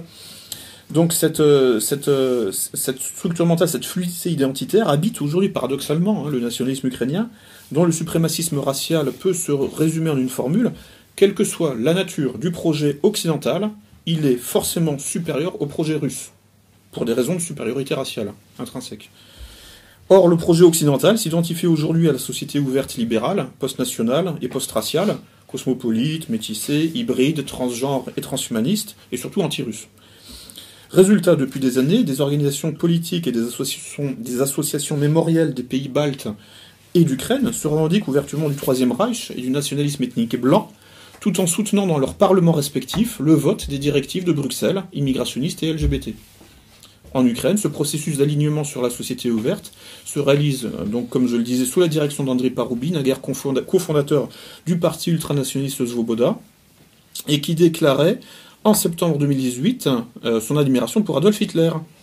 Euh, qui, euh, il a dit sur un plateau de télé, bon, euh, on mettra toutes les, toutes les sources en fait en post-production, que qu'il ne fallait pas, et qu'il a, il a demandé au public, alors sur un plateau de télévision, il était interviewé, voilà, il a demandé de ne pas oublier la contribution du Führer au développement de la démocratie. Euh, et, et on... non mais pourquoi pas Je veux dire, le, débat est pas là. Pour moi, le problème, c'est que normalement, ça, ça aurait dû euh, faire scandale euh, en, France, au moins, enfin en Occident, quoi. Alors ça a déclenché en fait une vague d'indignation en Ukraine et en Russie, mais ça a été passé totalement sous silence dans l'Union européenne. Bizarre, bizarre quand même. Hein. Euh, donc on le voit en fait, des suprémacistes blancs peuvent parfaitement engager des Blancs sur la voie du génocide des Blancs. Euh, voilà, c'est comme ça. C'est bizarre, hein. mais là je ne fais que euh, compiler de la formation et montrer la logique, euh, la logique illogique hein, de cette logique. Mais on peut formuler ça aussi autrement. Hein. Le projet occultiste des judéo-bandéristes ukrainiens rend compatible société ouverte et société fermée. Euh, quand tout est compatible, quand plus rien ne s'oppose, quand la pensée ne peut plus rien opposer, on bascule dans l'au-delà du sens et de la pensée, euh, l'au-delà du langage et de la logique. Les mots n'ont plus de sens, et il ne reste que le physique pour s'exprimer, par les émotions et les instincts, hein, et plus spécifiquement par le sexe ou par la violence. C'est vraiment, euh, vous sentez que intuitivement, c'est vers ça, c'est dans ce monde-là qu'on veut nous faire entrer, du sexe et de la violence, et c'est tout. Cette sortie du langage pour entrer dans un monde d'existence infrahumain, moins qu'animal, de type zombie, euh, doté d'une forme de conscience mais non réflexive, une pseudo-conscience en fait, hein, euh, c'est le véritable but de l'occultisme, hein, faire perdre le langage à l'être humain, tel, est le but suprême de l'occultisme. Et euh, nous sommes ici exactement à l'opposé de la tradition du conservatisme, revendiquée officiellement par les organisations qui nous entraînent vers cet occultisme du moins en Ukraine, mais euh, aussi ailleurs, dans les pays baltes par exemple. À ce stade de dissonance cognitive et de dislocation mentale, le seul moyen pour reconstituer un semblant d'unité psychique est de désigner un ennemi extérieur. Toujours la même chose. Hein, c'est à cela que peut servir la Russie, euh, indépendamment même de son statut de cible de l'impérialisme occidental depuis au moins Napoléon. Le nationalisme ukrainien se révèle donc tout à fait soluble dans le mondialisme, euh, car le mondialisme est l'occultisme. C'est la même chose. Euh, c'est-à-dire l'indistinction, la non-discrimination, euh, l'absence de clivage, de limites, de frontières, de différences. Ce processus d'inclusion du suprémacisme racial dans le mondialisme se réalise sous l'impulsion d'organisations ukrainiennes comme Azov et ses diverses branches, et, euh, dont le projet pan-européen rappelle étrangement la vision de Richard Koudnov-Kalergi. Hein, et d'ailleurs, Azov parle hein, de pan-Europe, pan-Europa ou projet pan-européen. Euh, ça ne peut pas être innocent. Je veux dire, c'est trop lourdement connoté hein, cette expression. On peut pas simplement dire ah oui, voilà, nous sommes tous européens en Europe, donc voilà, on est tous frères. Non, non, le, terme de pan-Europe a une connotation historique qui qui n'est pas innocente. Euh, et, euh, et, Kounov Kalergi, donc inspirateur de plusieurs thématiques euh, ethno-futuristes, hein, effectivement, aux nationalistes ukrainiens. Et je vais finir sur cette citation de Kounov Kalergi, tirée donc de Idéalisme pratique, qui écrivait donc les, phrases suivantes Au sommet de l'échelle des valeurs éthiques, le paganisme place la force d'agir, le, le christianisme l'amour. L'idéal chrétien est le, saint aimant, le, saint aimant qui aime. L'idéal païen, le héros victorieux. Le christianisme veut métamorphoser l'homo ferus en homo domesticus, euh, l'humain prédateur en humain domestique, tandis que le paganisme veut recréer l'humain en surhumain. Le christianisme veut apprivoiser les tigres en chats, le paganisme veut élever les chats aux tigres donc j'arrêterai là, euh, j'arrêterai mon intervention là. Euh, c'est exactement en fait ce que Nietzsche disait, hein, enfin, sur le christianisme. Hein. c'est effectivement un, programme de domestication des, instincts et c'est vrai et c'est faux, les deux en même temps. Tout ça, en fait, c'est du débat philosophique, théologique, politique, tout ce qu'on veut. Le problème, c'est que tout ça, tout ça, toutes ces réflexions-là, en Ukraine, sont mises au service d'un programme, d'un projet géopolitique d'invasion de la Russie, sous tutelle, sous contrôle de l'OTAN, et ça va se terminer à coup d'ogive nucléaire. C'est ça le vrai problème. Euh, moi, j'ai dit à Pascal Lassalle, je lui ai dit, mais moi, j'ai aucun problème, en fait, avec euh, tes amis euh, de chez Azov. je suis prêt à leur tendre la main, mais qu'ils arrêtent leur connerie sur la Russie. Et après, on discutera de Nietzsche et de René Guénon. Aucun problème. Et on, pourra euh, faire euh, des, des, concerts ou tout, ce que vous voulez. Mais qu'ils arrêtent, qu'arrêtez avec vos conneries sur la Russie, quoi. Et euh, en fait, bon, je, et, puis on ira à des concerts de black metal, même si j'aime pas ça, mais bon, je peux me forcer. Et puis, et, tout ça finira en chanson. Et voilà. Mais voilà, mais qu'ils arrêtent de nous casser les, les couilles avec leur menace russe qui n'existe pas et qui, si elle existait, aurait déjà de toute façon euh, balayer toute l'Ukraine. Et je vous remercie pour, euh, pour votre attention.